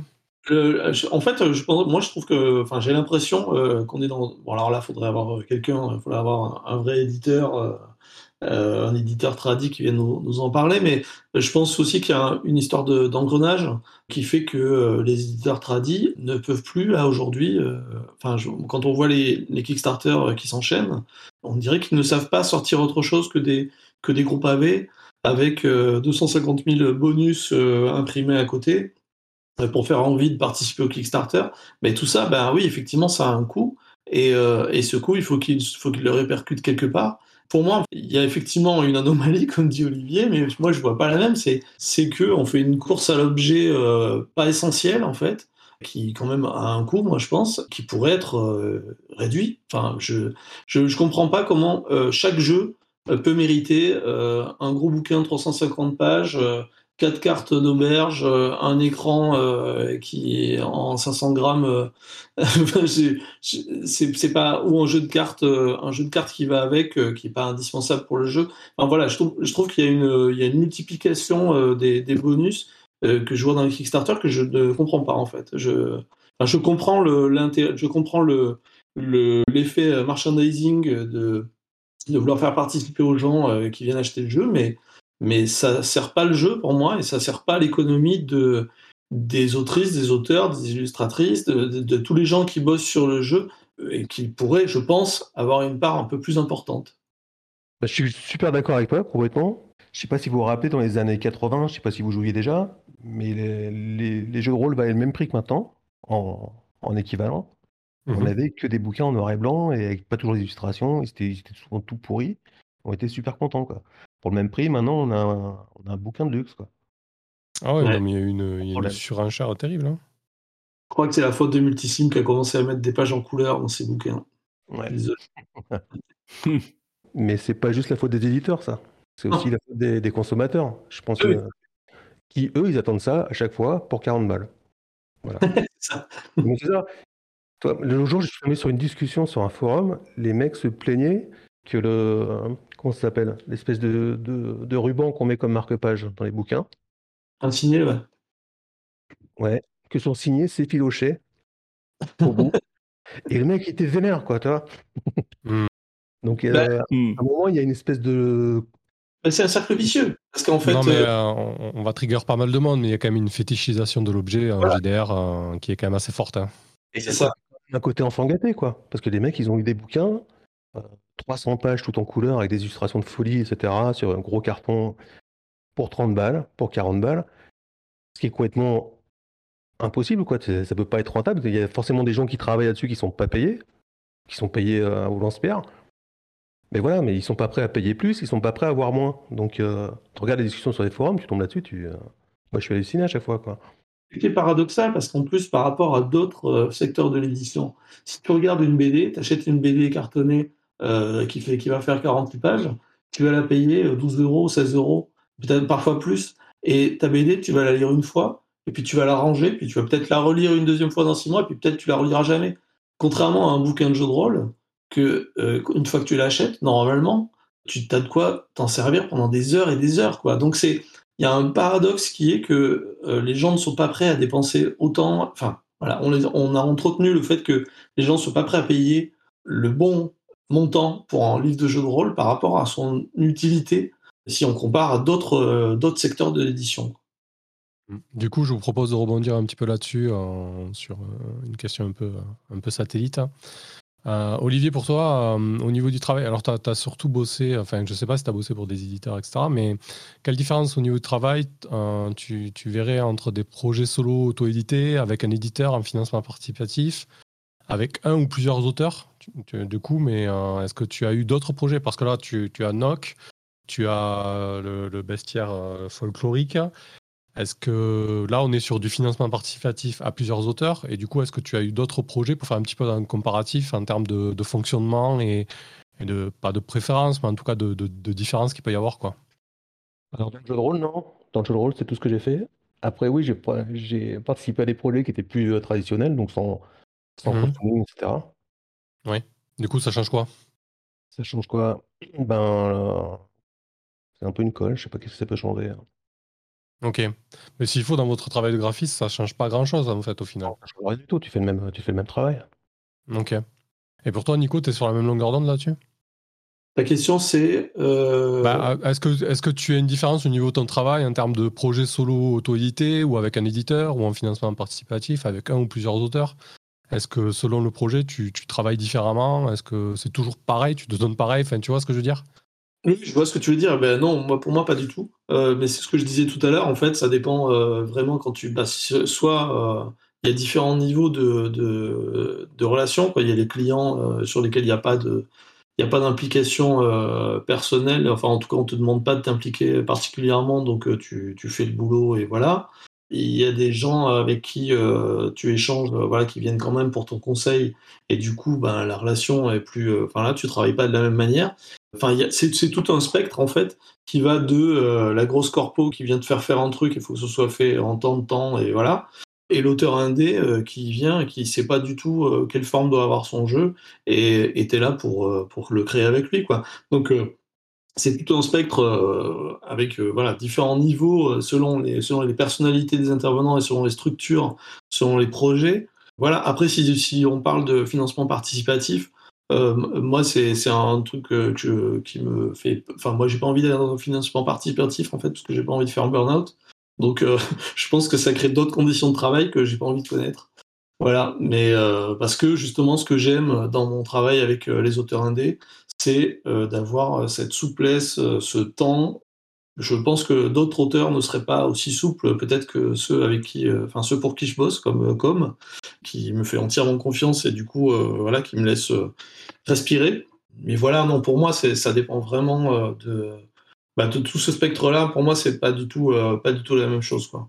Mais après, peut-être que Olivier a, lui, dans son boulot de graphiste hors jeu de rôle, a bossé dans d'autres domaines que moi. Euh, moi, c'est vrai que quand je, aujourd'hui, je le cache parce que je suis un peu honteux, mais j'ai bossé à une époque pour Lafarge euh, et c'était pas du tout la même chose, évidemment. Ouais, je me doute. Mais du coup, euh, oui, bah, cette pression là du, financement participatif, peut-être, euh, Olivier, est-ce que tu la ressens? Est-ce que du coup, les deadlines sont parfois un peu difficiles à tenir Bah non, pas du tout, non. Parce qu'en fait, non, mais c'est exactement pareil. au lieu de... Il est tellement serein, cet homme. Mais non, mais c'est le sens. Non, mais vas-y, vas-y. On a eu du box, c'était super facile, quoi. La deadline, de toute façon, même pour un, même pour un Kickstarter ou quoi que ce soit, c'est toi qui la fixe. Nous, on s'est lancé une fois que le boulot était prêt ou quasiment. Donc, euh, voilà, on a juste à attendre que, de voir si les gens adhèrent ou pas. Mais nous, le boulot était déjà prêt avant qu'on lance les, les Kickstarter. C'est quasiment comme ça à chaque fois, donc ça change pas grand-chose. Oui, c'est pas plus mal. Hmm. Oui, ça c'est clairement une clé, je pense, pour, euh, pour euh, traverser un financement participatif euh, sereinement. C'est d'avoir fini le boulot au moins à 90% quand tu le lances. Et puis nos Kickstarter, ils étaient vachement simples. Il n'y avait pas de, il y avait pas de vrai stretch goal. Toi, il y avait un marque-page en plus, des trucs comme ça, mais c'est pas des vrais. Oui, c'est des Kickstarter comme ça qu'on veut. en tout cas que je hmm. veux. Alors, vous interagissez forcément avec d'autres gens en tant que graphiste, voire toi, Olivier, en tant que éditeur, comme tu disais tout à l'heure. du coup, tu as d'autres acteurs avec qui tu dois interagir et à qui bah, soit tu fixes des deadlines, soit avec qui il faut... Enfin, comment ça se passe en fait, cette gestion du temps de, de négociation avec d'autres acteurs, de quand est-ce que les choses vont se faire, et parce qu'on est dans des boulots créatifs, qu'il y a forcément des moments où bah il y a des pages blanches, des, des choses qui se font pas, qui sortent pas. Enfin, comment comment est-ce que comment est-ce que tu gères ça? Bah écoute, c'est bordélique, mais on croise les doigts, quoi, en fait, c'est ça, quoi. Et puis, voilà, c'est ça, toi, on essaie, on essaie de s'entendre. Et puis, comme Eric et moi, on est aussi tous les deux super bordéliques, on peut être complètement procrastinateurs aussi tous les deux, on sait comment ça se passe. On est complètement indulgent avec ça pour les autres, par exemple, parce qu'on sait très bien comment ça marche. Puis jusqu'à présent, on n'a pas eu de problème, donc voilà quoi. Eric et moi, on est du, du genre à mettre un gros coup de bourre à la fin et de faire 80% du boulot en, 10% du temps. C'est comme ça qu'on fonctionne. Et ouais, en fait, ça être bien d'être bordélique, quoi pour supporter le, le bordélisme des autres. Tu arrives à comprendre comment ça marche et tu arrives du coup à l'organiser. Oui, je pense que sur des projets euh, multi, euh, multi-parties comme ça, si tu es un peu freak control, euh, ça, ça, passe pas, quoi, je pense. Ouais. Et même moi, quand, quand je bossais pour, pour des gens, mais c'est pareil, en fait, euh, si t'es si pas trop con, si les gens en face sont pas trop cons, t'arrives à t'entendre et chacun arrive à gérer le bordel de l'autre. Chacun arrive à connaître comment, comment l'autre travaille. Et s'il y a un minimum de confiance qui s'installe, tu sais que ça va bien se passer. On croise les doigts, on y va, puis euh, on sait un coup de bord à la fin, puis tout va bien. Et de ton côté, du coup, Nico, en termes de, deadline, euh, avec plusieurs acteurs, comment ça fonctionne? Et aussi pour toi-même, du coup, entre ton euh, tes contrats un peu plus alimentaires et, euh, le jeu de rôle, comment, tu jongles avec ça et comment tu jongles avec les autres participants du coup? Euh, bah alors ça dépend du coup effectivement quand je suis prestataire comme pour, d'autres clients ou pour même pour des, des éditeurs en jeu de rôle hein, ça m'arrive aussi. Ben là en l'occurrence c'est moi je, me base sur ce qu'on me donne en fait hein. on me donne des on me donne des deadlines on essaye de, de, tenir un planning à peu près cohérent Là-dessus, on, voit vite euh, si on va être le seul à déraper ou pas. Donc, euh, quand tu vois que les autres dérapent un peu en amont, bah, du coup, c'est c'est plus confortable parce que tu te dis que toi, si tu dérapes un petit peu, c'est moins grave. Euh, mais voilà, donc moi, quand je suis en prestataire, là, du coup, c'est voilà, c'est pas moi qui, détermine ça, à moins que le client me dise voilà, c'est quoi le planning? S'il n'a pas d'échéance particulière, c'est moi qui fais le planning, qui aide à faire le planning, et voilà. Et on s'y tient, on s'y tient le plus possible. Pour ce qui est de l'équilibre avec le jeu de rôle, ben, en fait, euh, forcément, quand j'ai des clients plus gros euh, et plus importants, euh, en partie financièrement, qui sont hors jeu de rôle, ben, je, suis, voilà, je suis obligé de, de, les, de les, privilégier sur, sur mon planning. Bon, bah, il se trouve que j'ai des, des, partenaires en jeu de rôle qui sont suffisamment compréhensifs là-dessus. Et sinon, pour parler juste sur le jeu de rôle, ben en fait là, comme ça m'arrive parfois, comme c'est le cas sur, ben là aussi sur sur Aventure en une page, euh, où là j'ai fait un peu le boulot d'éditeur aussi, puisque c'est moi qui gérais un petit peu le, les différentes illustratrices euh, qui venaient sur le projet. On, s'est créé un système en fait là-dessus. On a fait un financement progressif qui était que à chaque fois qu'on engrangeait assez dans la caisse, on pouvait lancer l'aventure suivante. Donc en fait, le planning, euh, il n'y avait pas de planning. En fait, c'était on lance le truc, et au fur et à mesure qu'on fait des ventes, on peut dire à un tel euh, ou une telle, bah vas-y, top, c'est bon, tu peux commencer à illustrer ton truc, on peut commencer à bosser sur l'aventure. Et puis quand elle est finie, euh, on la sort et puis euh, on continue comme ça. Donc quand tu fais comme ça, c'est pas compliqué en fait. Je crois que j'avais même fait encore plus que ça. On avait notre, notre petit groupe d'illustratrices et dès qu'on avait un budget suffisamment, suffisant pour en faire bosser une d'entre elles, on disait bah ça y est, on peut lancer une aventure. Qui c'est qui est dispo pour le faire, qui peut en faire une et voilà on les avait laissé choisir l'aventure qu'elles voulaient faire et, euh, du coup on, a marché comme ça. voilà, bon, mm. là c'est un exemple de projet sur lequel euh, j'ai dû encadrer entre guillemets. C'est marrant, du coup, c'est quasi organique comme euh, organisation. Je veux dire, c'est au fil, fil de l'eau. ça rentre, on y retourne. Le but, c'était que ce soit, que ce soit une pression pour personne, en fait. ni pour Yann, ni pour moi, ni pour les gens qu'on faisait bosser. On savait qu'on les payait pas, pas assez euh, qu'on les payait moins que certainement que les clients euh, hors jeu de rôle. Donc euh, on voulait pas en plus leur, leur donner des, dates et des contraintes. voilà, donc il y a des illustratrices qui nous ont rendu un truc en deux semaines. Il y en a pour qui ça a pris plusieurs mois, mais il n'y avait aucune pression puisqu'on n'a rien annoncé. Et, voilà, on a, on a, roulé comme ça. Et moi, franchement, c'est c'est le modèle, enfin c'est un modèle idéal pour moi parce que que ça s'est fait effectivement, comme tu dis, de manière organique. On n'a pas eu du tout de, pression là-dessus et je, rêve d'avoir que des, des projets comme ça à gérer quoi. Moi, je trouve ça assez impressionnant le comment dire la maîtrise qu'il faut avoir de, de, son métier, parce que là, on parle de quelque chose, c'est une organisation, c'est d'édition. Hein. On, parlait du métier de graphisme, mais là, euh, on parle presque d'un métier d'édition. Et de savoir euh, s'organiser de cette façon-là, organiser son travail de façon à limiter la pression, pas se mettre des deadlines à la con et, et que tout le monde soit. Enfin, et qu'en tout cas, pour ce projet-là, il fallait que ça fonctionne comme ça ouais, je trouve ça vraiment impressionnant de, de bouteille, quoi, de métier, d'assurance, de, savoir que c'est comme ça qu'il faut faire, quoi. Ça serait pas du tout une idée qui me serait venue. Et en même temps, est-ce que ça te paraît pas totalement naturel comme fonctionnement? Bah, une fois que tu le dis, oui, mais tu sais, c'est comme toutes les bonnes idées. Hein. une fois qu'on nous les énonce, on fait oui, c'était oui, oui, bien sûr, c'est comme ça qu'il faut faire. Mais... Là, effectivement, on déborde de toute façon un petit peu du métier de graphiste, mais euh, pas tant que ça finalement, parce que quand tu passes par la com, comme moi, tu es graphiste dans l'édition, et puis tu rentres dans une, dans une agence de com, et d'un coup, tu deviens directeur artistique, en fait, parce qu'il n'y a pas de graphiste dans les, dans les agences de com, euh, il n'y a que des directeurs artistiques. Et du coup, tu gagnes un petit badge de directeur artistique, et en même temps, euh, on te file la fonction de gérer des illustrateurs, enfin, parfois sur des projets, des illustrateurs, des photographes, donc ça fait peut-être que ça m'a appris un peu ça, mais en même temps, euh, je suis en train de me dire que je dis n'importe quoi, puisque euh, c'est exactement le boulot que faisait euh, Franck Achard chez Multisim. Il était directeur artistique chez Multisim et voilà, c'est lui qui jonglait avec les plannings des, différents illustrateurs sur les jeux. Et mais donc voilà, c'est quelque chose qui se fait aussi dans la maison d'édition. Euh. Après, le coût du financement progressif, bon voilà, ça effectivement, on a imaginé ça avec Yann, euh, c'était euh, c'était la formule qui nous convenait quoi. Voilà. Et, pour moi, en fait, c'est des idées comme ça qu'il faut trouver parce que parce que si on n'a pas les moyens, bah, il faut trouver un moyen que les, les gens bossent confortablement quand même.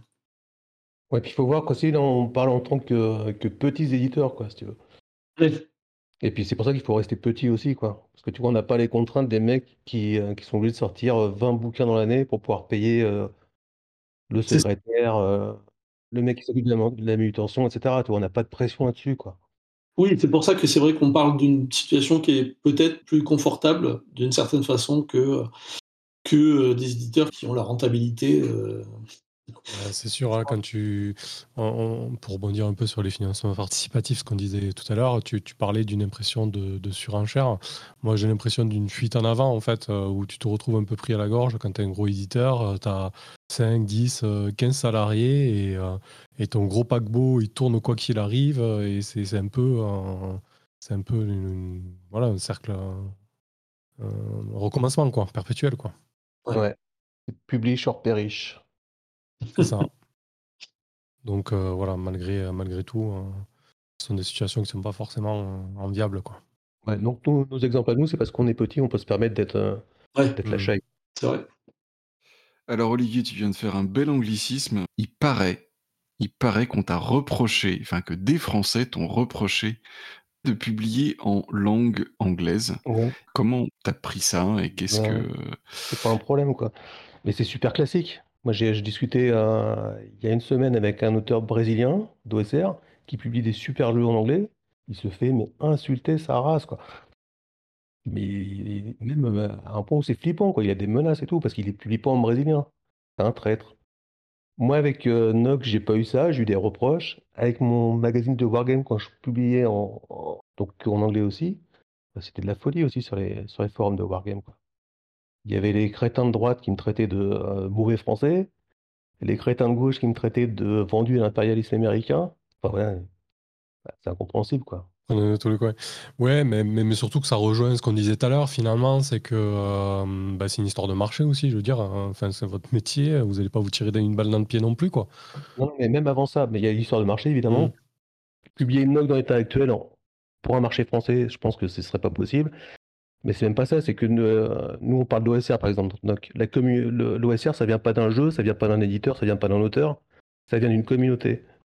Une communauté euh, internet, de blog, qui depuis 20 ans alimentent une réflexion, se répondent les uns les autres, etc. Enfin, et ces gens-là, ils sont dans le monde entier. Tu as des Suédois, des Américains, des Anglais, des Allemands, des Brésiliens. Tu as de tout, quoi. Nous, on veut s'adresser à eux. Ça ne nous intéresse pas de nous adresser aux, mecs, aux Français que l'OSR intéresse. Je vois pas pourquoi on se, restreindrait comme ça, quoi. Ça n'a aucun sens. Oui, bah, bah, surtout que la communauté OSR en France est quand même très très réduite. Euh, désolé pour les jeunes, mais euh, sur Facebook, par exemple, euh, le groupe OSR Francophonie, c'est 366 membres. Là où Discussion de Rollis, c'est 8600 membres. Enfin, on voit direct le, fossé qu'il y a entre le, jeu de rôle de manière globale en France et, l'OSR, malgré toutes les vertus que ça peut avoir. J'aime tellement ce mouvement, mais c'est c'est une niche dans la niche de la niche, quoi. Ouais. Mais ce que je veux dire, c'est que même en sortant de l'OSR, le, problème est le même. Tu travailles sur un jeu, tu, tu, mets tout ton cœur, tu mets un an de travail, deux ans de travail.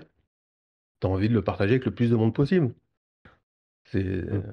tout à fait normal. En dehors du côté financier, déjà. Après, tu as le côté financier, effectivement, qui fait que c'est pas possible de ne pas le faire. Mais euh, même pour ça, tu as envie que ton jeu soit joué par le plus de gens possible. Tu as envie de le. Voilà. Si Pourquoi ça restreindre parce que tu es français au public français Je vois pas le. Il n'y a, a, pas de sens là-dedans. Mmh. Non, mais l'envie de partager un maximum, euh, c'est clair que quand tu crées, euh, c'est presque naturel. quoi. Ouais.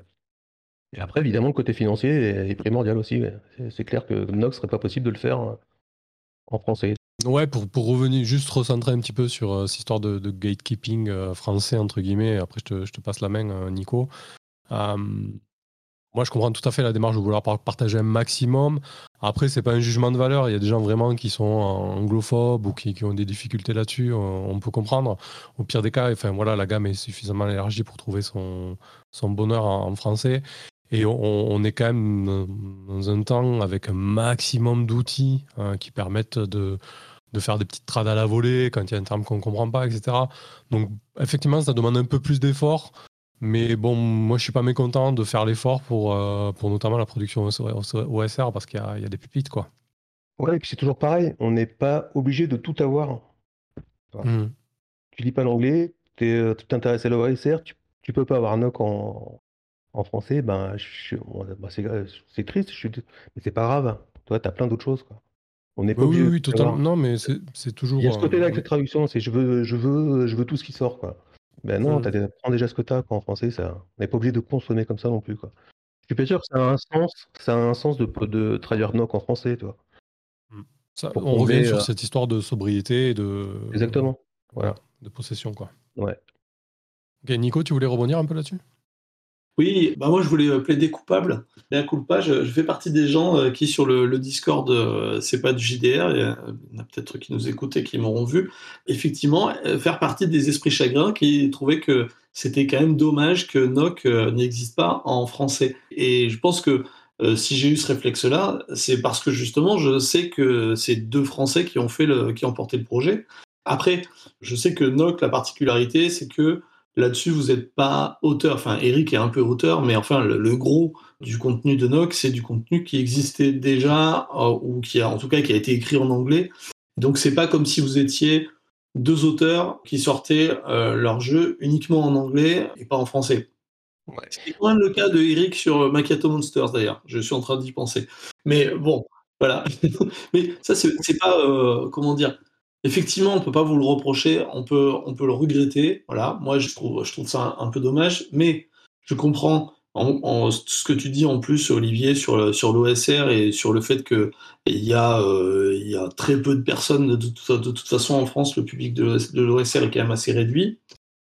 Cependant, je me demande si on n'est pas là justement dans encore un cercle vicieux. C'est-à-dire que moi, je suis arrivé après cette époque-là, la grande époque de, de l'OSR et de Google ⁇ et donc j'ai découvert après coup euh, Black Hack, euh, White Hack, euh, Maze Rats, ce genre de ce genre de jeux quand même qui ont quand même beaucoup, enfin moi je, je dis peut-être une bêtise, mais qui ont quand même pas mal porté l'OSR. Et ces jeux-là n'ont jamais été traduits. Je ne parle pas de la traduction de Maze Rats qui a été fait plus tard, qui est, qui est plus vraiment Maze Rats, mais ces jeux-là n'ont pas été jamais traduits en français, en tout cas officiellement. Et en fait, forcément que, je, veux dire, si les, jeux, si les piliers de l'OSR euh, sont restés en anglais n'ont jamais été publiés vraiment en français, il peut pas y avoir de, enfin c'est plus difficile d'avoir un, public euh, jeu de rôle intéressé par l'OSR parce qu'en fait, il y en a plein qui savent même pas que ça existe.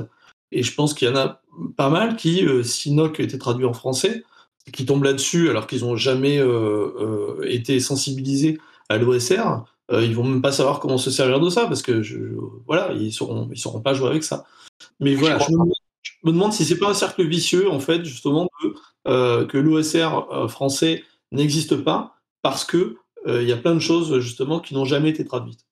Alors moi j'y crois pas du tout parce qu'il y a plein de choses qui existent en français en OSR. Tu as toutes les productions de Snorri, Nicolas Dessau, tu as toutes les productions du Grumpf, tu as les productions de Hisler d'Argol, tu as publié chez Chibi, et c'est pas des chiffres de vente extraordinaires, tu vois, ça marche pas.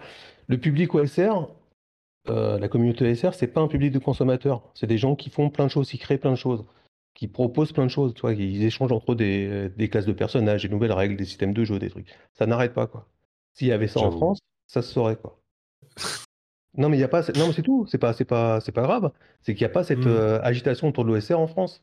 Pour que publier une NOC en français, pour que ce soit viable, c'est-à-dire viable, c'est-à-dire que tout le monde soit payé au même prix que pour la version anglaise, des prix normaux, en fait, il faudrait que je le vende 60 balles. Bah, personne ne va l'acheter, c'est normal.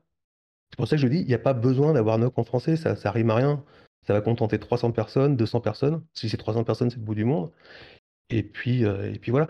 Et puis mettez-vous à l'anglais. Moi, je sais pas, moi j'ai appris l'anglais en lisant à 12 ans, en lisant White Dwarf et, des bouquins de donjons, quoi. C'est pas de l'anglais très compliqué. Tout le monde sait un peu lire l'anglais. Tout le monde, tous les gens qui sont allés au bac, là, qui peuvent pas lire un, jeu de rôle en, anglais, je trouve ça quand même.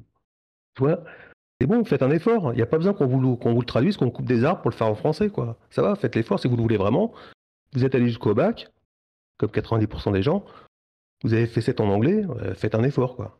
Voilà. Il n'y a pas besoin qu'on coupe des arbres pour faire un truc en français qui va se vendre à 300 exemplaires, quoi. Oui, moi je fais partie de, ceux qui n'ont qui pas eu leur bac, mais qui, euh, lisent l'anglais quand même. Non, mais, euh, tu comprends ce que je veux dire. Quoi. Ça, oui, bien sûr. Il y, a un petit peu de mauvaise volonté, il y a un petit peu de facilité. Bon, ça commence à frémir un peu l'OSR en France, mais comme tu dis, je pense que le, point clé, bon, on dérive vachement là, on va, on va se recentrer. Euh, mais le point clé, tu l'as dit, c'est que les gens qui jouent à l'OSR, c'est les gens qui créent et qui, qui, consomment pas énormément. Euh, moi, ça fait un an que je joue à truc l'essentiel. je veux dire, euh, je, je, fais tout avec. Enfin, je fais tout. Alors, attention. Voilà, je vais trigger des, des, des rôlistes avec. Je veux dire, je, je m'éclate fortement avec. Quoi. Voilà. Essentials, qui est le, un, des plus, un des plus gros cartons en OSR, le financement participatif en France est 300. Voilà. Oui. 300 personnes qui sont intéressées, donc ça marche pas.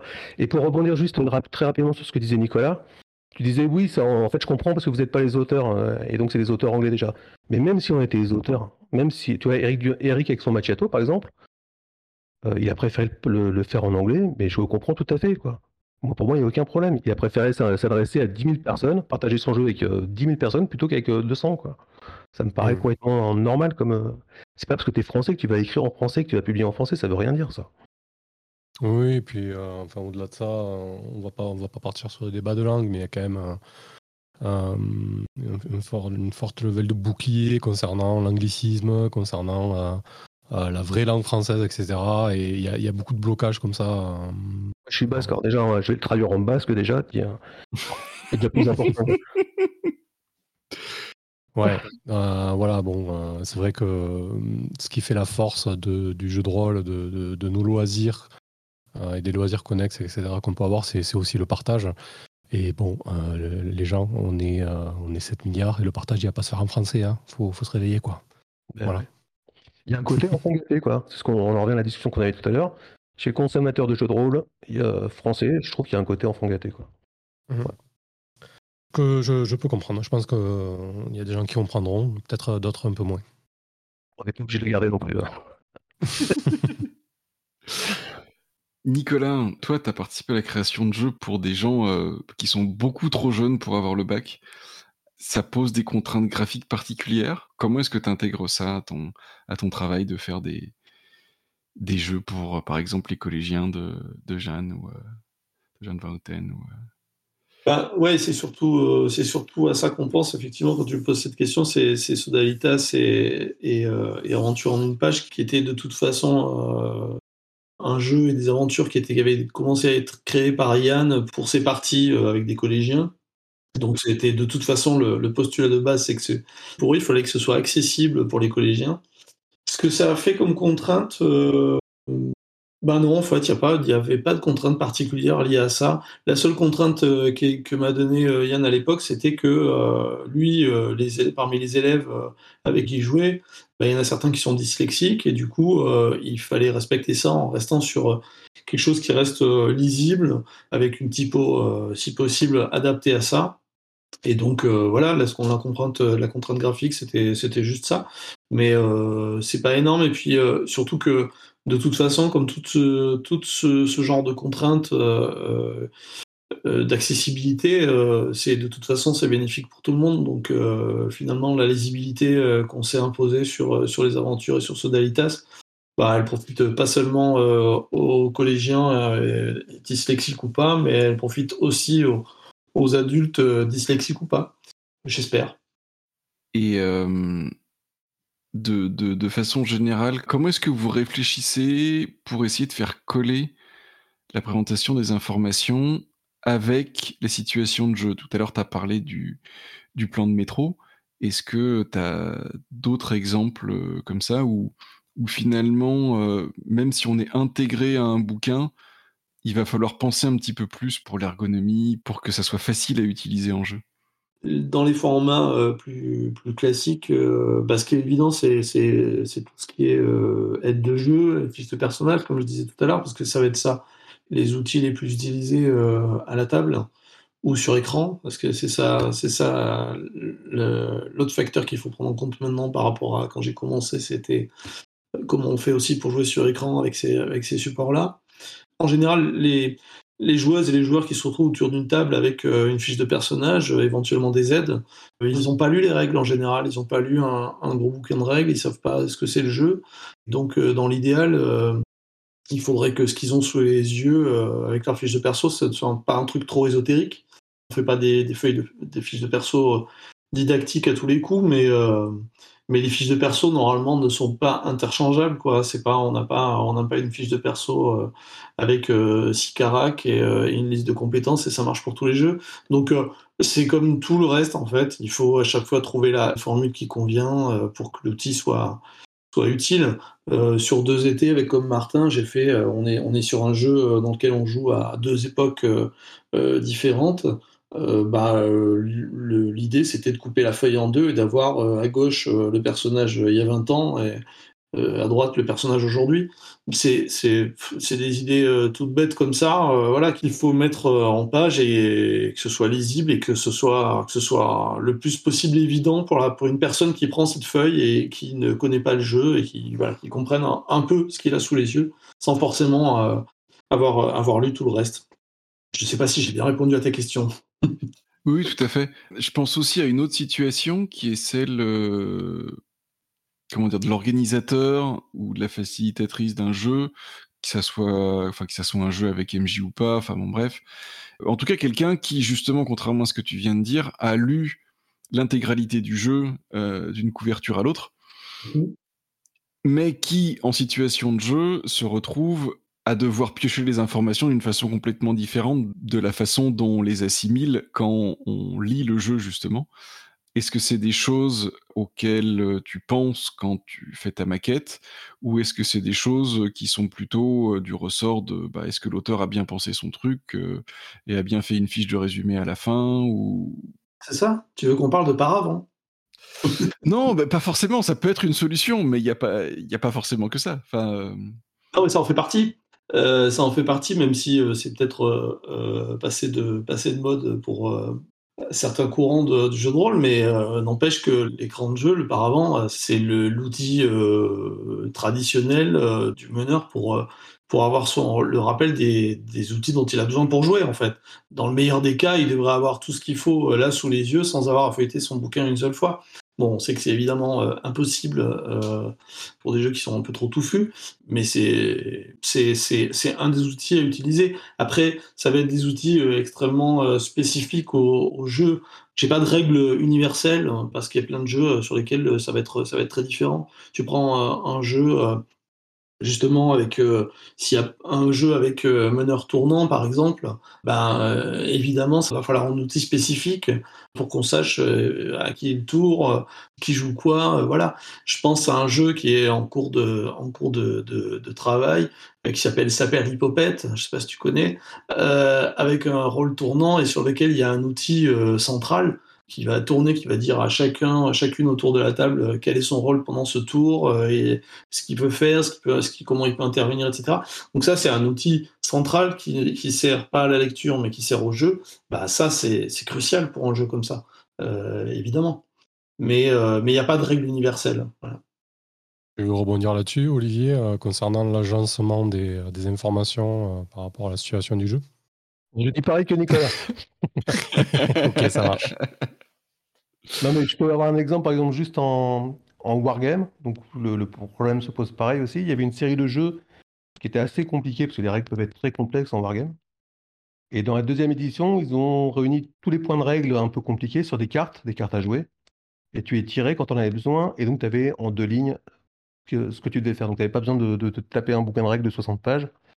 Juste à tirer les cartes. Ça, ça amenait en même temps des éléments ludiques et mmh. après, ça a été raffiné comme, comme système, c'est-à-dire que tu tirais les cartes, c'est ça qui décidait de ton action, etc. Enfin, voilà. Donc, il y, a, ouais, il y a pas mal de choses à faire, je pense, au niveau ergonomie. Euh. Ce qui est, fait aussi sur certains jeux de rôle, parce que je crois qu'il y a ça sur, sur Dungeon World. Euh, il me semble que sur Quest, il y a aussi des cartes qui existent. Et ça, c'est une super solution, effectivement, pour mettre des choses dans les mains aussi des joueuses euh, et des choses qu'on utilise en jeu et qui rebondissent sur le bouquin. Quoi. Il, y a, il y, a, beaucoup de choses à faire et on vous fait totalement confiance là-dessus. Question euh, à Olivier. J'ai vu passer ces derniers temps euh, d'ailleurs des jolies feuilles de perso euh, avec le nom Black Sword Hack. Ouais. Alors moi je t'avoue j'ai fait ma première partie de jeu de rôle sur du Stormbringer dans la cour du collège et du coup ça m'interpelle. Et alors en plus vous avez présenté ça de façon super mystérieuse avec sans commentaire et juste balancer les trucs. C'est quoi ce projet et, et, tu prévois de sacrifier du sang et des âmes pour ça? Oui, beaucoup. Alors moi, je suis prêt à le faire pour euh, l'avoir ce jeu avant tout le monde. Hein.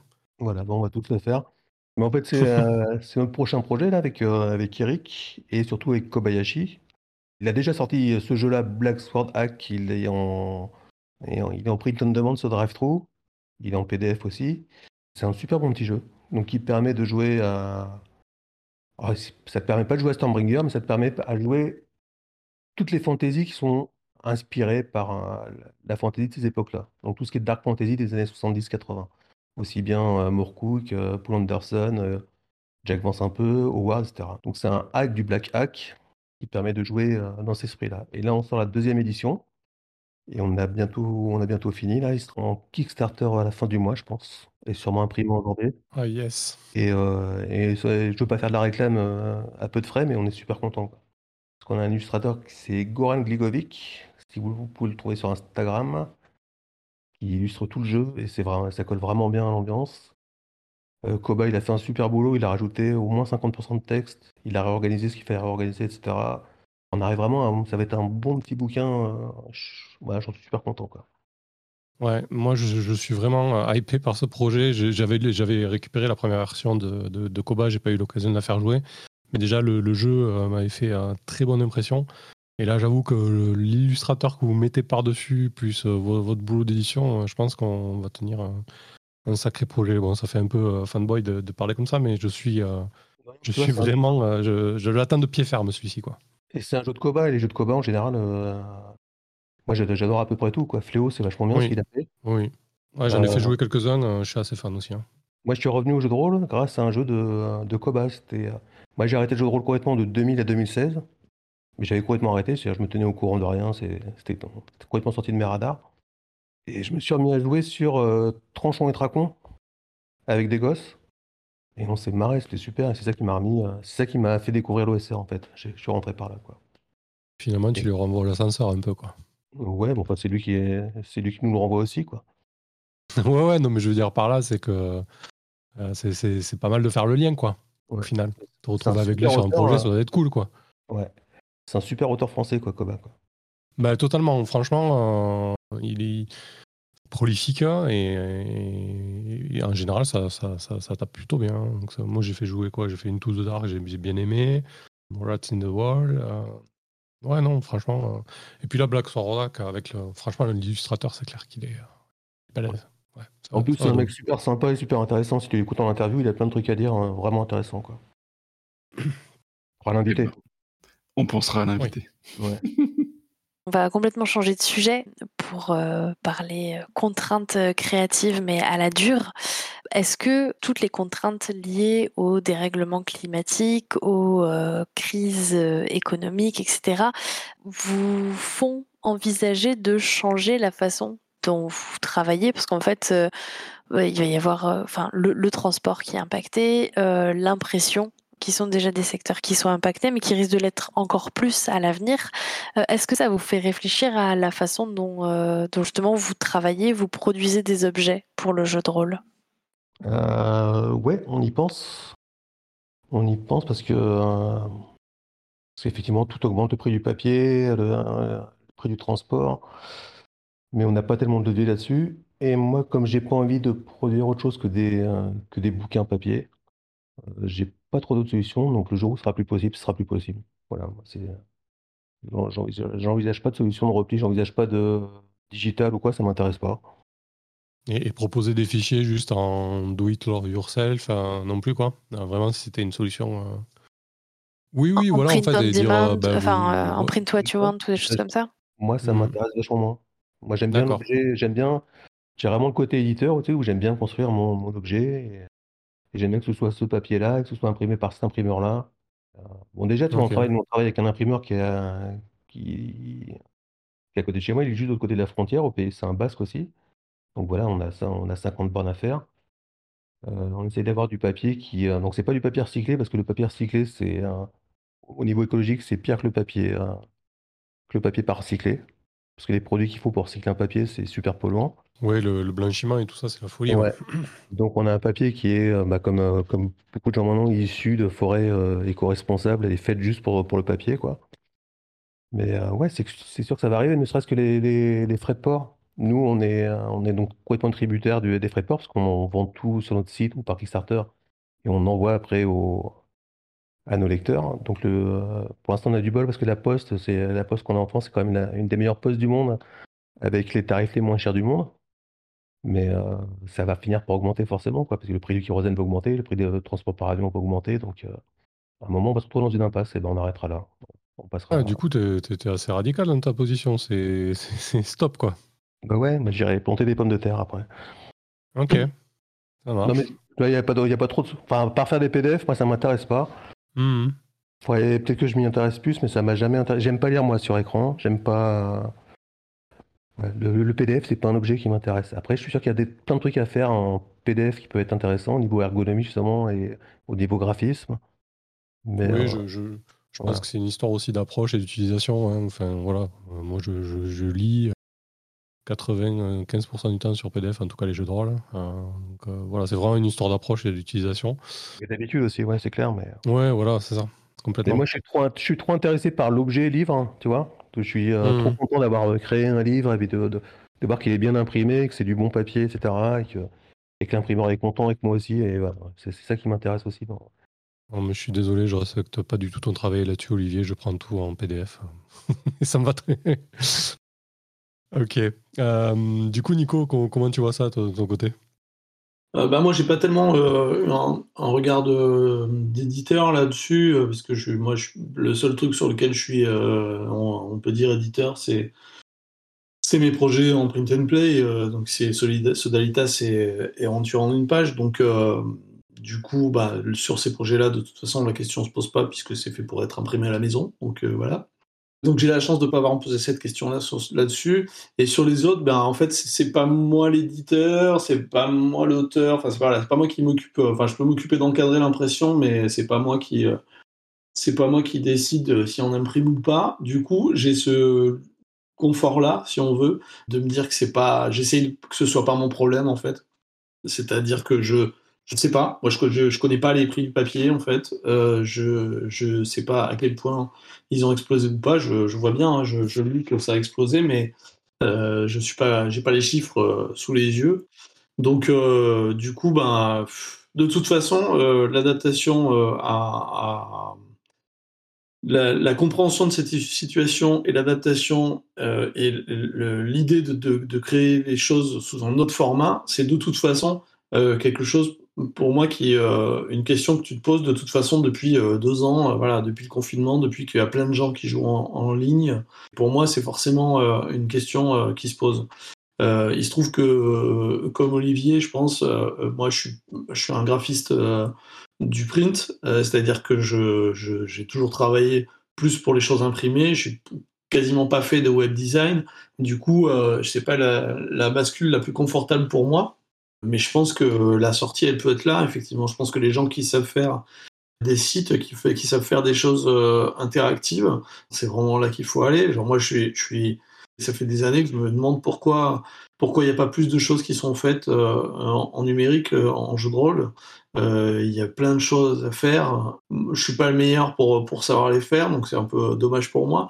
Mais, euh, mais je pense qu'il y a plein de choses à faire euh, qui, qui soient de l'ordre de, de, l'HTML, de l'animation. Je veux dire, tu prends un livre de règles et tu as, je sais pas, moi, tu vas expliquer dans les règles comment se déroule un, combat ou comment se déroule un échange de jetons dans tel jeu. Bah, je veux dire, t'imagines ça sous forme d'animation tu peux faire quelque chose d'hyper hyper clair et hyper pratique euh, pour comprendre les choses, quoi, pour comprendre les règles et pour, comprendre comment fonctionnent les jeux. moi, je suis surpris que ce genre de choses n'existe pas encore. Je pense qu'il n'y a pas assez de, il a bizarrement pas assez d'animateurs, de web designers dans le jeu de rôle. C'est étonnant parce qu'il y a quand même beaucoup de, gens qui travaillent dans l'informatique notamment. Mais voilà, pour, je trouve que ça aurait le mérite d'exister. Et c'est une des solutions pour moi euh, pour se passer du papier, même si, comme Olivier, je, bah, je serais dégoûté qu'on ait plus de livre en fait. Je serais dégoûté que, que les jeux, euh, que le, le, livre soit plus le euh, l'objet principal du jeu de rôle quoi. Moi, oui, évidemment, j'aime toujours les bouquins, j'aime toujours même les paravents, et, euh, et j'aime bien ça. Je veux juste pas que ce soit ça à outrance. Non, mais c'est intéressant parce que du coup, on a vraiment deux positions diamétralement opposées là-dessus, quoi. Je pense aussi que le, le moment où on aura un problème au point où on pourra plus imprimer des livres, je pense qu'on aura plein d'autres problèmes à ce moment-là en même temps et que oui, ce sera pas un problème. De dire. Mm. non, mais voilà, exactement. On ne sait pas de quoi, de quoi demain sera fait. On, là, on fait les malins avec euh, notre numérique, mais quand il n'y aura plus d'énergie, enfin, voilà, sans, extrapoler. Euh. Il y a aussi un truc qui rejoint la, discussion qu'on avait tout à l'heure, c'est que s'adapter à tous ces problèmes-là, c'est aussi produire moins. Donc euh, voilà. Hmm. Pas produire un livre dont on n'est pas euh, super content, pas produire un livre dont on n'est pas super amoureux pour gagner 100 euh, balles de plus. Voilà. Les éditeurs, ils doivent, ils doivent aussi peut-être penser à ça, produire moins, quoi. Pour produire plus longtemps. Voilà. Complètement d'accord. Mieux. Quand on pourra plus euh, produire de livres du tout, peut-être que le jeu de rôle sera devenu une tradition orale et qu'on sera des nomades qui errent en plein désert à se raconter des histoires. Et on n'aura plus besoin de livres de règles. On jouera tous au jeu de voilà. On ira dénicher des reliques euh, dans des euh, magasins euh, JDR oubliés. Et on sera tous ces vieux sages de la tribu qui connaissons les règles de Donjons et Dragons. Et, ce sera la, mémoire des jeux de rôle, ce sera nous. bon, bah, j'enchaîne avec les, les, autres questions, notamment une que moi j'avais envie de vous poser. Sur quel projet est-ce que vous n'avez pas travaillé mais vous auriez tué père et mère pour en être, tellement c'est oulala. Alors en jeu de rôle, moi, aucun. T'avais l'air plutôt satisfait de Morbor, mais en fait, euh, tu t'es plutôt admiratif de, la ah. personne qui, a, fait les moi, Bien sûr, moi, j'aurais pas su faire ce qu'il a fait, donc euh, je suis bien hmm. content d'avoir bossé dessus. Quoi. Et en dehors du jeu de rôle En dehors du jeu de rôle, il y en a quelques-uns. Euh. C'était surtout quand j'étais môme, quand j'étais jeune, quoi. T'avais des projets qui arrivaient et j'étais soit pas assez expérimenté pour qu'on me les file, soit des canards de musique, il y en a eu pas mal que j'ai raté, d'autres que j'ai eu, donc euh, je me suis rattrapé après. Mais voilà, des choses comme ça, quoi. Rien de dramatique non plus, quoi. Et toi, Nicolas?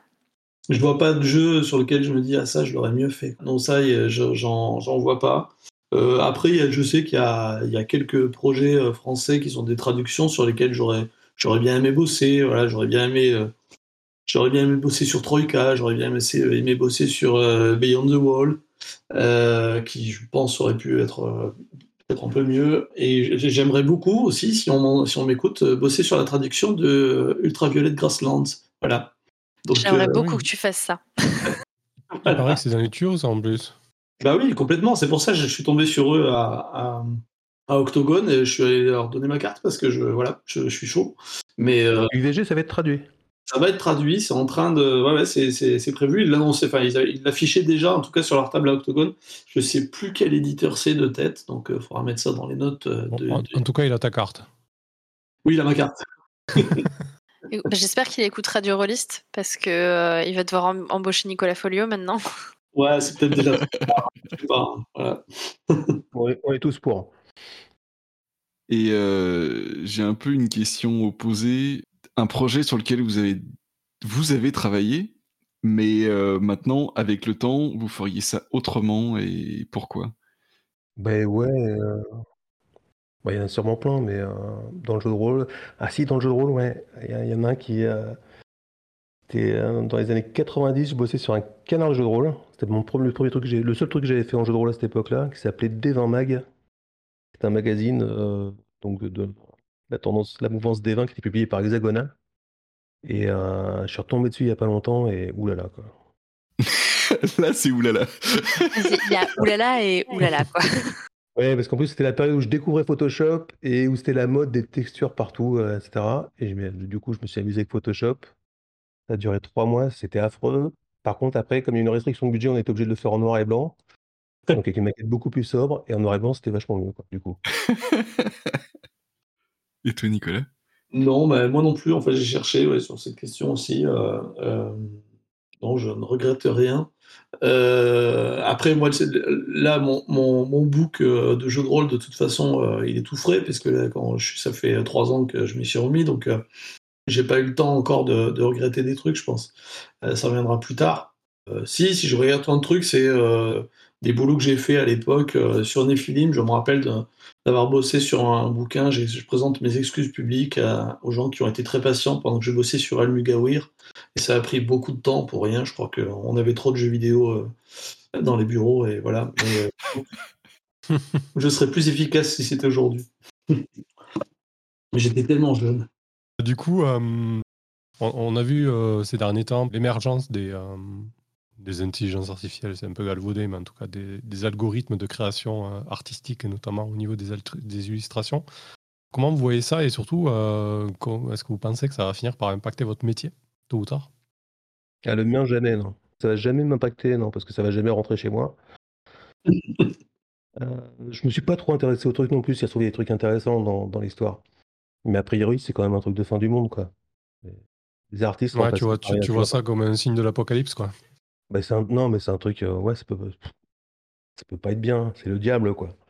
Après, je me suis pas intéressé vraiment au truc. Si ça se trouve, il y a des choses intéressantes et il y a peut-être des choses intéressantes à faire avec, mais c'est bon, on va pas remplacer les illustrateurs, quoi. C'est du délire. Mmh. Ou alors, on les paye comme des illustrateurs et, et l'argent va à un illustrateur, voilà. Oui, tu, fais une, tu une péréquation, une redistribution. Hein. Ouais. Et pour moi, c'est un truc, euh, ouais, c'est de la science-fiction et euh, pour le coup, ouais, c'est de la science-fiction c'est un truc de fin du monde, quoi. Si on commence à remplacer les artistes par les ordinateurs, on va où? C'est la, bibliothèque de Borges, la bibliothèque des singes, euh, dans la nouvelle de Borges, je sais plus comment ça s'appelle. Il y a des singes qui tapent des livres. Des, ah, des centaines de singes qui, sur des machines à écrire qui tapent des livres.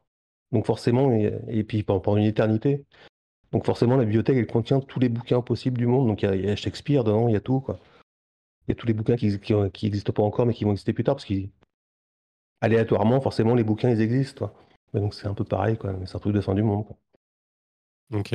Et, toi, Nico, quel regard tu portes là-dessus? Bah pareil, tu as une fraction de seconde où tu te dis ah oui tiens ça peut être intéressant pour, mais en fait non, ça aurait pu être intéressant pour euh, éventuellement des, des, artistes qui, euh, des, artistes eux-mêmes, hein, pas des gens qui s'en servent, euh, qui sont pas artistes, mais des artistes qui peuvent s'en servir peut-être pour tester des choses et voir et s'inspirer sur, sur des choses, trouver des idées peut-être éventuellement il y aurait, il y aurait ce truc-là. Mais le problème, euh, il y a plusieurs couches. quoi. D'abord, effectivement, il y a les gens qui pensent qu'ils vont pouvoir se passer des, illustrateurs. Bon, ceux-là, je pense qu'ils vont vite déchanter parce qu'on ne fait pas ce qu'on veut. Que c'est un... Après, ça va peut-être créer un nouveau métier, hein, des gens qui savent faire les requêtes comme il faut pour aboutir à quelque chose de potable. Mais globalement, pas moi, tout ce que j'ai vu, et que si tu regardes à la loupe, c'est quand même bien dégueulasse. Quoi. Donc, mmh. euh, je pense pas que ce soit viable. Ça, c'est la première couche, mais les deux couches en dessous, elles sont pires. C'est que On voit bien que tout ce système de data mining, ça pille les œuvres de, centaines et milliers d'artistes. C'est-à-dire que pour trouver des, idées, entre guillemets, il faut s'inspirer de, des dessins des autres. Et du coup, bah, on est très très limite, quoi, parce que c'est. On a vu des résultats de d'intelligence artificielle sur lesquels ils mettaient carrément la signature du mec dans l'image quoi. Donc au moins c'était annoncé le fait que qu'il pillait un autre artiste. Donc euh, voilà, ça c'est catastrophique euh, parce que justement, euh, voilà, ça utilise le travail de plein d'artistes sans les rémunérer évidemment. Et la dernière couche euh, sur laquelle je n'ai pas encore de réponse très claire, c'est qu'il me semblait que quand on avait parlé du Bitcoin et, du DNFT, qu'on avait tous trouvé que c'était de la merde, euh, notamment euh, en termes d'environnement, parce que ça demande des calculs de machines en permanence, des trucs énormes. Alors c'est peut-être moins que les Bitcoins, mais enfin, on ne devrait pas être en train de trouver des nouvelles manières de faire tourner 24 heures sur 24 des serveurs de plus en plus énormes, tout ça pour pas payer des artistes, quoi. Je pense pas. Oui, on, est, clairement dans, de la consommation énergétique. Euh. À outrance. C'est quoi le but en fait, à part de se passer des artistes? Bah, bah, alors le, but c'est clairement de se passer des artistes et il y a déjà des, éditeurs euh, de littérature qui s'en sont emparés. Euh, la dernière fois j'ai vu une couve d'un livre de fantasy avec avec une illustration euh, faite par une. Quoi. Donc, euh, vous inquiétez pas, les capitalistes vont s'en emparer euh, rapidement. Après, est-ce que le public et les gens vont l'accepter C'est autre chose, mais je crois qu'on est prêt à accepter beaucoup de choses, malheureusement. Donc, l'avenir nous le dira. Quoi. La seule utilité que je vois, au final, c'est que quand tu quand es approché pour par un éditeur quoi, tu, tu sais jamais sur qui tu peux tomber. Bah, en fait, si tu vois qu'il utilise euh, ces trucs-là dans ses bouquins précédents, bah, tu sais qu'il ne faut pas bosser avec lui. Voilà, c'est pratique. Mmh. Oui, clairement. Oui, après, euh, après c'est vrai que euh, moi, je m'étais là posé la question à titre perso quand j'avais sorti ma petite tête de jeu sur le School Essential, en me disant bon, est-ce que j'utilise une, une, petite, une petite image générée par une IA Finalement, en discutant un peu sur, sur Twitter notamment, ouais, j'ai reculé, quoi, parce que même si c'est à titre perso, je veux dire, euh, voilà, il y a plein d'illustrations qui sont libres de droit, euh, ne serait-ce que dans les tableaux euh, qui, qui, ont été peints il y a 2-3 siècles. Enfin, parce qu'on n'a pas besoin de ça, en fait, au final? C'est que toi, en plus, là, en l'occurrence, sur cette aide-là, tu es complètement dans la mouvance ESR qui, de toute façon, a, complètement adopté le fait de réutiliser des, vieilles images, des, des, trucs types de droit. Donc, il n'y a vraiment aucun intérêt. Et ça, ça c'est fait depuis des années sans problème et bien, enfin, parfois bien, parfois mal, mais voilà, c'est fait. Il n'y a aucune raison d'aller chercher des trucs euh, chatoyants, euh, dégueulasses. Mmh. Ouais, effectivement. Bon, après, voilà, il y a peut-être un effet, un, effet de bulle et ça va, ça va éclater comme euh, beaucoup d'autres choses, quoi. Alors, sur ce, j'improvise une question, mais justement, dans quelles circonstances est-ce que vous utilisez des images libres de droit, qu'elles soient que ce soit des images anciennes ou, ou certaines licences qui permettent la réutilisation.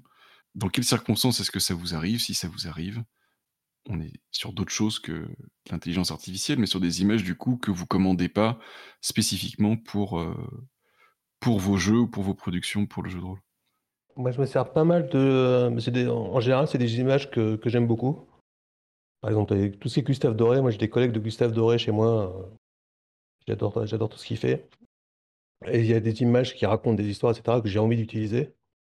Et dès que je trouve un, article qui peut aller avec et que je peux utiliser cette image, je suis super content. Voilà, c'est à peu près tout ce que j'utilise comme image. Libre de droit, je crois. 100% de Gustave Doré? C'est quasiment que du Gustave Doré, ouais. Ah ouais, d'accord. Premier, euh, premier fournisseur. Euh. C'est tout ce qu'il a fait sur Gargantua, sur. Euh, je me rappelle plus le roman italien qui est vachement bien, où tu vois des chevaliers sur des oiseaux. Enfin, tu as plein de choses qui sont complètement incroyables de Gustave Doré. Quoi. Il y a de quoi faire. Et donc, j'ai plein d'images euh, de Gustave Doré dans la tête depuis très longtemps. Et dès que je vois un article sur lequel ça peut coller, je me dis Ah, super, je vais pouvoir choisir celle-là. Quoi. et en plus, comme je bosse avec Eric, Eric qui est un fou furieux, Eric, tu peux, tu peux lui amener une image, n'importe laquelle, et lui dire Tiens, je veux utiliser cette image, pour me faire un article qui va avec. Et voilà, dans deux heures après, tu as une page. sorti un projet collectif comme ça, d'ailleurs, il me semble. Où c'était une image, à chaque fois, il y avait quelqu'un qui écrivait un truc dessus. Ouais, il a, sorti un bestiaire comme ça, je crois, des... avec des gravures de. Euh, je sais plus comment il s'appelle. Hein. Smith quelque chose, je sais plus. Mais Eric, tu lui donnes vraiment n'importe quelle image en disant j'adore cette image, il faut qu'on l'utilise. euh, trouve dans la- Fais-moi un article à partir de là. C'est bon, tu as une table ou un, un petit récit ou un truc. Voilà. Et, et toi, Nicolas, en tout cas, si on revient à, à, à ton premier boulot euh, chez Multisim, c'était aussi une des, une des marques de fabrique de Multisim de réutiliser euh, des vieilles gravures, euh, des, des, des culs de lampe qui viennent d'un manuscrit euh, du XIVe siècle, enfin ce genre de choses-là. C'est quelque chose que tu as gardé, toi, dans, Alors, dans ce que tu fais ou dans ce que Alors- tu es capable de faire? Alors pas du tout. Enfin, ce qui est marrant, c'est que c'est peut-être dans mon inconscient, mais c'est marrant parce que je me suis rendu compte là cette semaine, parce que en fait, quand je suis revenu dans le jeu de rôle, là, que j'ai découvert euh, tout l'OSR, les trucs, euh, les, les publications, euh, l'auto-édition sur Internet, tout ça, euh, j'ai vu cette, cette exploitation d'images dites de droit, des vieux trucs qu'on ressortait, qu'on qu'on tortait dans tous les sens, Bah, notamment dans Morkborg, il y en a beaucoup. Moi, j'ai découvert ça, et euh, ce n'est qu'il y a quelques jours que j'ai réalisé qu'en fait, effectivement, Franck Achard faisait ça euh, complètement euh, sur, euh, sur Nephilim. Alors, pas sur tous les jeux, mais en particulier sur Nephilim. Effectivement, il, il réexploitait plein de choses, mais je j'avais pas, j'avais jamais fait le lien, en fait. J'avais jamais fait le lien parce que moi, à l'époque, j'étais j'étais maquettiste et ce genre de choses-là, moi, je m'occupais pas des couvertures, je faisais pas, je faisais pas tout ce travail graphique, c'était Franck qui le faisait. Moi, ce que j'avais, c'était mon dossier de cul de lampe que je mettais en bas des pages euh, quand il y avait de la place et voilà, on m'avait dit tiens, tu peux mettre ces culs de lampe. Mais je me, je me posais pas la Oui. question. Comment est-ce qu'on peut détourner ça, l'utiliser dans des images, tout ça, je le faisais pas à l'époque. Et depuis, je l'ai très peu fait. En fait, je l'ai fait euh, sur mes traductions de, de trophées, euh, trophées dorés trophées sombres. Mais euh, c'était vraiment, euh, ouais, c'était pour m'inscrire un petit peu dans ce que je venais de découvrir euh, et, euh, et pour mettre une illustration en, en couverture et pas avoir juste euh, une grosse typo. euh, voilà. Voilà, ça, c'est peut-être un truc que je ferais différemment aujourd'hui. Voilà. Quand- sur trophée, trophée doré 2. Il y a Johan Mork qui a fait ça encore. hein. Johan Mork, donc c'est le mec de Morkborg, Oui. dans la deuxième édition de Into the Old, là, qui Ouais. vient de sortir il y a quelques mois. C'est magnifique. Et c'est qu'avec des images de droit qu'il a recolorisé, mélangé, etc. C'est magnifique ce qu'il a fait. Quoi. Ouais, je l'ai dévoré celui-ci. Mais là, on en revient à ce que tu disais tout à l'heure sur son boulot sur Markbox, c'est que euh, ben, il faut savoir le faire. Et lui, euh, effectivement, c'est un maître là-dedans. C'est, euh, Il y en a plein qui essayent de, de- de faire la même chose, mais voilà, c'est, il faut, faut avoir le, faut avoir le, le toucher. Et parce que lui, a... non, c'est même pas une question de toucher, c'est que lui, il a... Il, a... il a les raisons pour le faire. Et il a pensé les raisons pour le faire. Tu vois c'est pas juste, c'est pas juste la forme. Il sait pourquoi il utilise cette forme-là. Quoi. C'est vrai. Ok, du coup, on, on arrive plus ou moins à la conclusion de, de- de cette interview. On, on voulait vous demander évidemment euh, de nous faire rêver et de, de faire rêver les, les auditrices et les auditeurs de Radio Rollist concernant vos prochains projets. Donc, toi, Olivier, tu as plus ou moins déjà parlé de, euh, du Black Sword Hack, euh, mais est-ce qu'il y a d'autres choses euh, dans les tuyaux qui pourraient nous Il y aguicher? avait toujours un NOC, toujours un NOC, le NOC numéro 4 qui est en cours. Mhm. Donc on sait pas quand est-ce qu'on aura fini, mais début l'année prochaine. Et sinon, on a plein, on a plein, plein, plein de, plein de trucs euh, dans, les, dans le tuyau. Quoi. On aura, on n'a pas le temps. Donc, euh, Et Le bestiaire, il est sorti? Oui. Ou, euh, Les bestiaires, il est en train d'être imprimé là. Je vais le recevoir euh, la semaine prochaine, mercredi ou jeudi. Et voilà. Tu peux juste nous préciser quel est le, le principe de ce bestiaire? Euh, le bestiaire, donc c'est, tu as une version pour OSE, une version pour la cinquième, donc old school et puis euh, donjon, donjon moderne. Et c'est des monstres issus du folk, donc c'est- ça s'appelle folklore bestiari, bestiary, c'est des monstres issus du, des folklores locaux, c'est-à-dire ce qui a été très peu utilisé chez- euh, dans Donjon, quoi. Bah, par exemple, il y a, il y a un- moi, c'est des contes qu'on racontait quand j'étais petit, par exemple, le Bachayaoun, c'est un géant des collines, euh, pas- Pays Basque, le Tartaro, Il pareil. y a même le Dahu. Euh, Il y a le Dahu, ouais. Mais voilà, des choses très ancrées dans le folklore local. Et donc, avec chaque monstre a son, son histoire, donc qui est, qui est écrit, euh, on essaie que ce soit pas écrit comme une nouvelle de jeu de rôle, parce que ça, c'est insupportable. Mais soit c'est, on reprend la forme des contes, soit c'est un témoignage, enfin voilà. C'est de faire un texte intéressant. Tu as ses statistiques, bien sûr, ses caractéristiques, et tu as plein, plein de choses à jouer avec. Tu peux avoir des repères, tu peux avoir des, euh, des, des mini-donjons, tu peux avoir, t'as plein de tables aléatoires qui vont avec, quoi. Donc on a 40 monstres dans le bouquin, 38 monstres dans le bouquin, et euh, ça fait 160 pages. Et on est super content. C'est Letty Wilson qui a tout illustré, et elle est super. C'est une, une écossaise, euh, j'adore son boulot. Ouais, j'avoue que de temps en temps, ce qui est, ce qui est top avec celui-ci, c'est que tu le picores en fait. Moi, de temps en temps, je me fais un monstre. euh, et c'est- vraiment plaisant. Et c'est vrai que les illustrations euh, sont, sont superbes. Moi, c'est comme ça que je lis Noc. Hein. tu, tu lis pas d'une traite, quoi. Enfin, tu... Eh ben ouais, c'est pour, ouais. ouais. Et toi, Nico, côté prochain projet?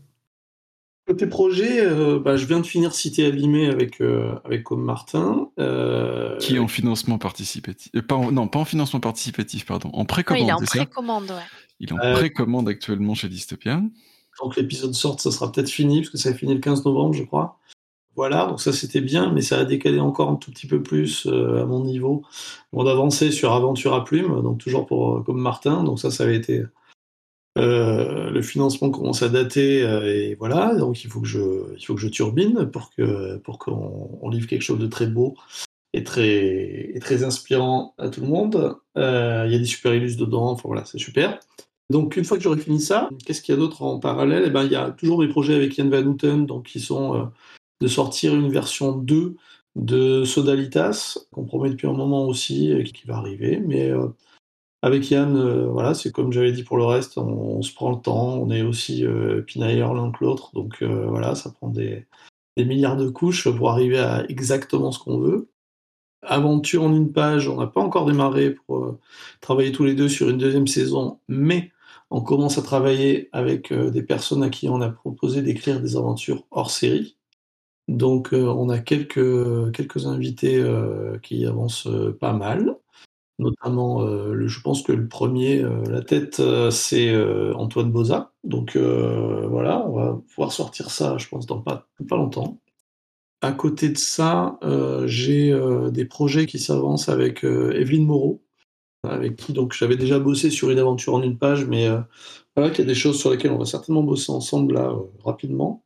Super, génial Evelyne. Ah, c'est super tout ce qu'elle fait.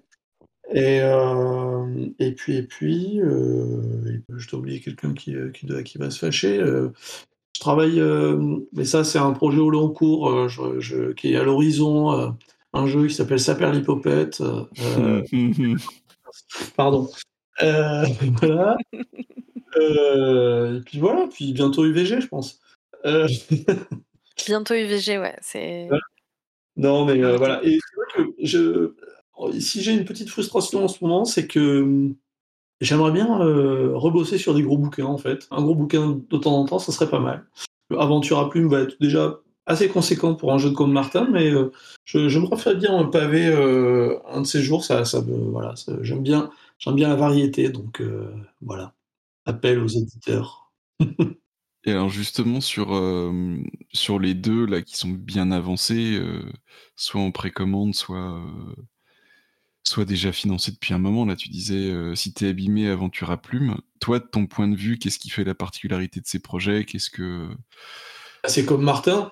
Euh, oui, certes, mais toi, t'as pas, t'as fait des trucs particuliers dessus, j'imagine.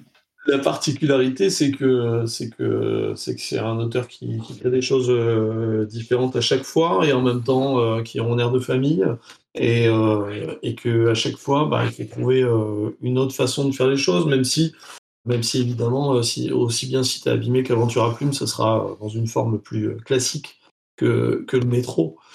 Par exemple, sur Cité abîmé, Eugénie de Dystopia, d'édition Dystopia, est venue me chercher pour, pour, faire la mise en page de ça, de ce bouquin.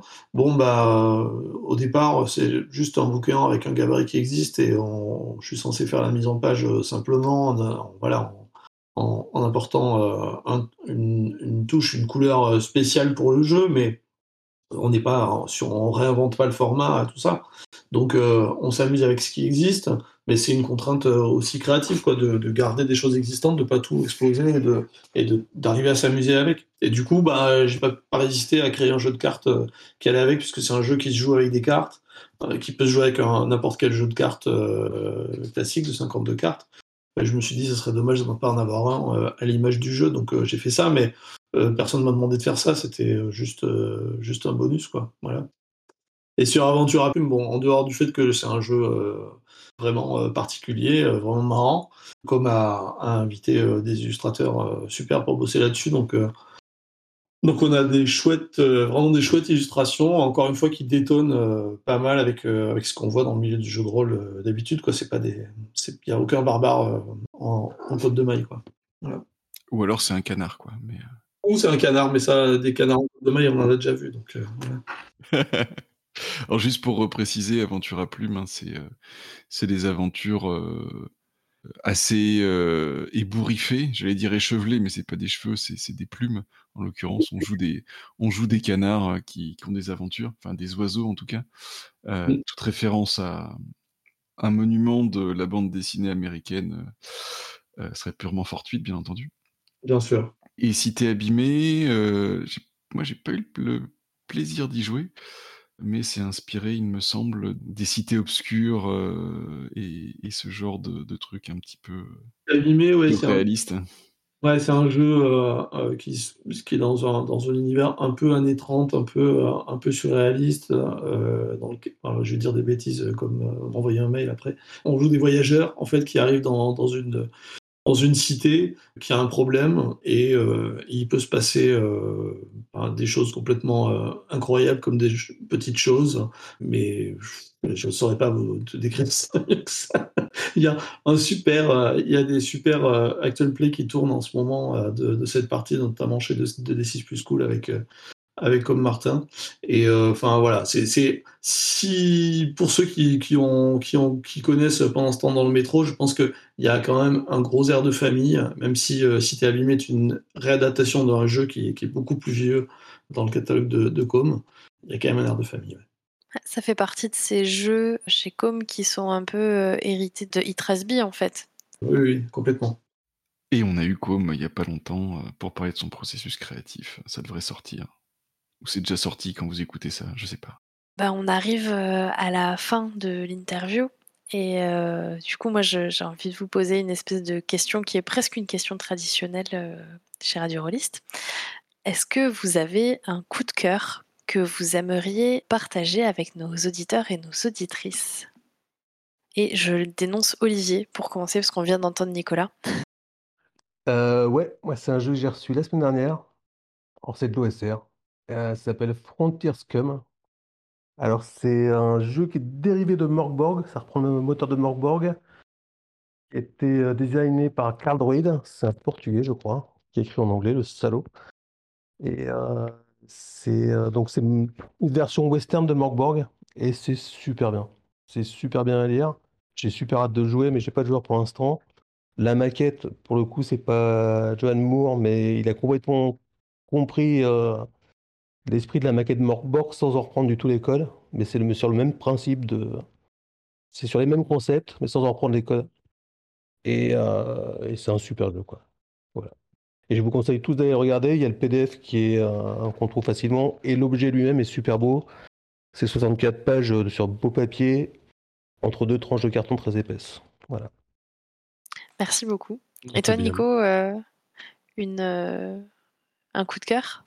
Il y a un jeu à venir qui va être euh, mon coup de cœur, forcément. C'est Donjons et Chatons par Clément de Ruiter. Ça fait très longtemps qu'on l'attend. Euh, c'est un jeu euh, qui était sorti dans une version mini. Et là, il, y a une vraie version, une vraie grosse version qui va sortir.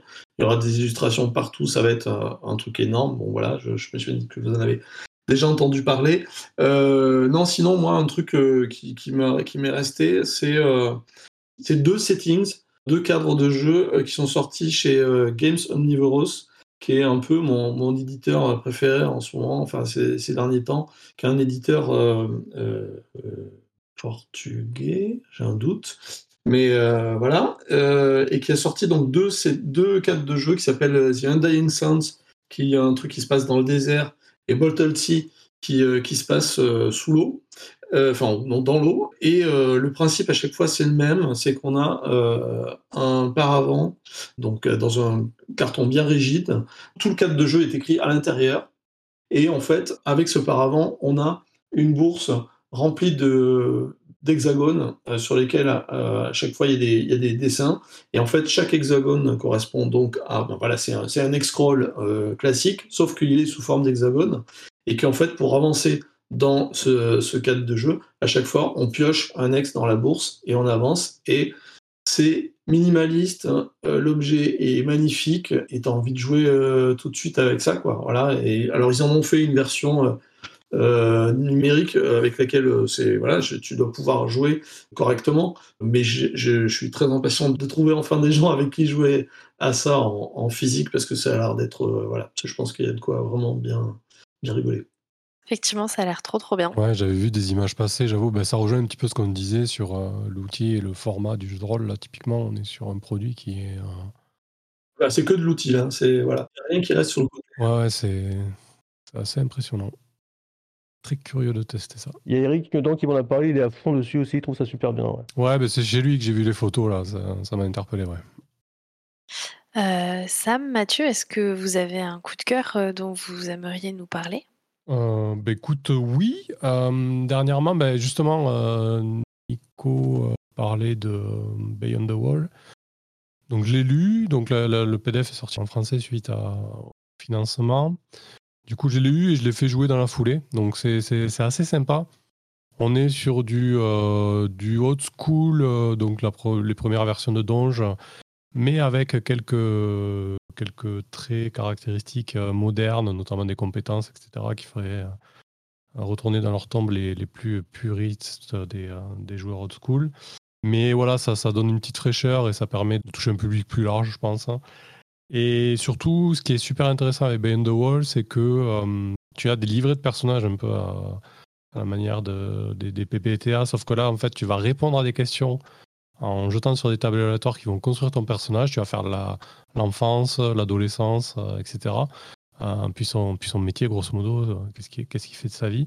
Ça ressemble un petit peu à, un certain jeu vidéo où on construisait le, personnage euh, au fur et à mesure des questions ou autre. c'est un peu la même idée. Donc c'est assez original parce que du coup, il n'y a que trois classes. Euh, vraiment le triptyque classique, euh, guerrier, voleur, mage. Mais finalement, en répondant aux questions, ben, le, personnage s'affine et tout de suite, en fait, tu crées du, background, tu vas créer des PNJ, tu vas créer des lieux et, toutes, les, joueuses, toutes les joueuses et tous les joueurs autour de la table vont créer leur personnage et, vont commencer comme ça à, s'entremêler. Et ensuite, tu as un livret de scénario euh, dont les premières questions sont répondues aussi euh, via des tables aléatoires et sont euh, abondées de manière collective autour de la table. Donc, tu passes une heure, une heure et demie de, de, création collective comme ça, et puis après, tu te lances dans, l'aventure. Et j'avoue que ce, ce, ce, ce mix d'OSR assez classique avec euh, la modernité de la narration partagée, etc., ça, ça fonctionne plutôt bien. Effectivement, ça a l'air super chouette. Ouais, moi j'y ai joué il y, a, il y a longtemps quand il était sorti en, en VO. Bah, je pense qu'on doit avoir quelque part dans les archives de Radio Rollist une chronique de, Steve J à son sujet et j'étais à cette table-là et effectivement c'était vraiment cool. moi ça m'a donné un peu, avec mes références à moi, l'impression de voir euh, Dogs in the Vineyard euh, façon OSR, quoi. Il y a, un côté. Euh, on connaît tout le monde dans le village, donc il y a du drama à tous les coins de rue parce que forcément, comme tout le monde connaît tout le monde, tu peux pas te permettre de faire n'importe quoi. Ou si tu fais n'importe quoi, eh bien, ça va te retomber dessus. Enfin bref. Alors moi de mon côté, alors je pourrais vous citer plein de jeux dont j'ai déjà parlé, hein, auxquels je joue toujours, mais moi j'ai un gros coup de cœur théorique qui est le modèle analytique de la narration naturelle. Ouais, ça fait très très pédant comme ça, mais je trouve c'est un truc qui a sorti KF cet été. Et il y a quelques articles qui sont, une fois qu'on est plongé dedans, assez compréhensibles et qui expliquent plein de trucs sur la façon dont on raconte des histoires avec le jeu de rôle. Et voilà, je trouve ça super. Il y a plein de choses sur sur, euh, par exemple, qu'est-ce qui fait qu'on va considérer que quelque chose est cohérent ou pas dans l'histoire qu'on est en train de raconter? Ben, on n'a pas forcément les mêmes cadres, les mêmes choses, et euh, euh, on peut faire ça de façon bêtement matérielle. tu m'as dit que la porte était ouverte, elle peut pas être fermée. Enfin, on peut faire ça de façon symbolique. et je trouve que c'est super éclairant sur la pratique et ça ouvre plein de portes sur le type de jeu qu'on peut créer. Et donc voilà, allez le voir sur son blog Ristretto Revenant, dont je mettrai le lien dans la description du podcast. Voilà. Et toi, Lisa, t'as un coup de cœur? Euh, Oui, oui, j'ai un coup de cœur. Euh, un coup de cœur, c'est un jeu qui s'appelle euh, Light in the Mist. C'est un jeu qui se présente comme un ensemble de cartes de tarot avec un livret. Et en fait, on raconte une histoire en tirant les cartes de tarot et en essayant de résoudre des petites énigmes qui sont dessus. Et c'est un jeu que j'ai beaucoup aimé parce que, euh, bon, déjà, il est euh, esthétiquement euh, très, très joli. Les cartes sont belles. Elles, elles, engagent à raconter des histoires de façon élégante, je trouve. et puis, c'est assez minimaliste, entre guillemets. Il y a les 78 cartes de tarot, un petit livret et c'est tout. et on n'a pas besoin de quoi que ce soit de plus pour jouer. Ce qui est assez chouette, on parlait de de ces euh, jeux qui ne demandent pas d'avoir euh, trois bouquins de 300 pages pour pouvoir se lancer. Bon, ben voilà, c'en est un qui est assez bien fichu, je trouve. Voilà. C'est quelque chose que j'avais kickstarté euh, l'année dernière et que j'ai reçu il y a quelques semaines, peut-être un mois ou deux, je ne me rappelle plus, et que j'ai enfin pris le temps d'ouvrir il y a quelques jours. Eh ben, je ne regrette pas. Voilà. Merci, euh, merci à toutes celles et ceux qui auront écouté cette émission jusqu'au bout. Ça a été un plaisir de l'animer et j'espère que ça a été pour vous un plaisir de l'écouter. À bientôt. Au revoir. Au revoir. Ciao.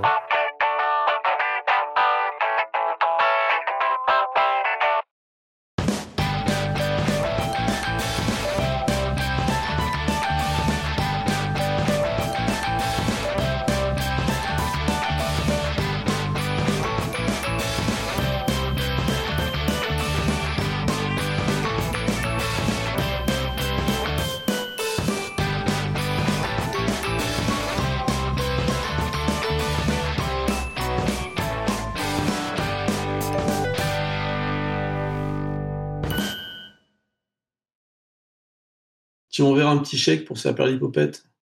Oui, ben je vois ça, ouais. Le placement de produit, quoi. C'était pas prévu.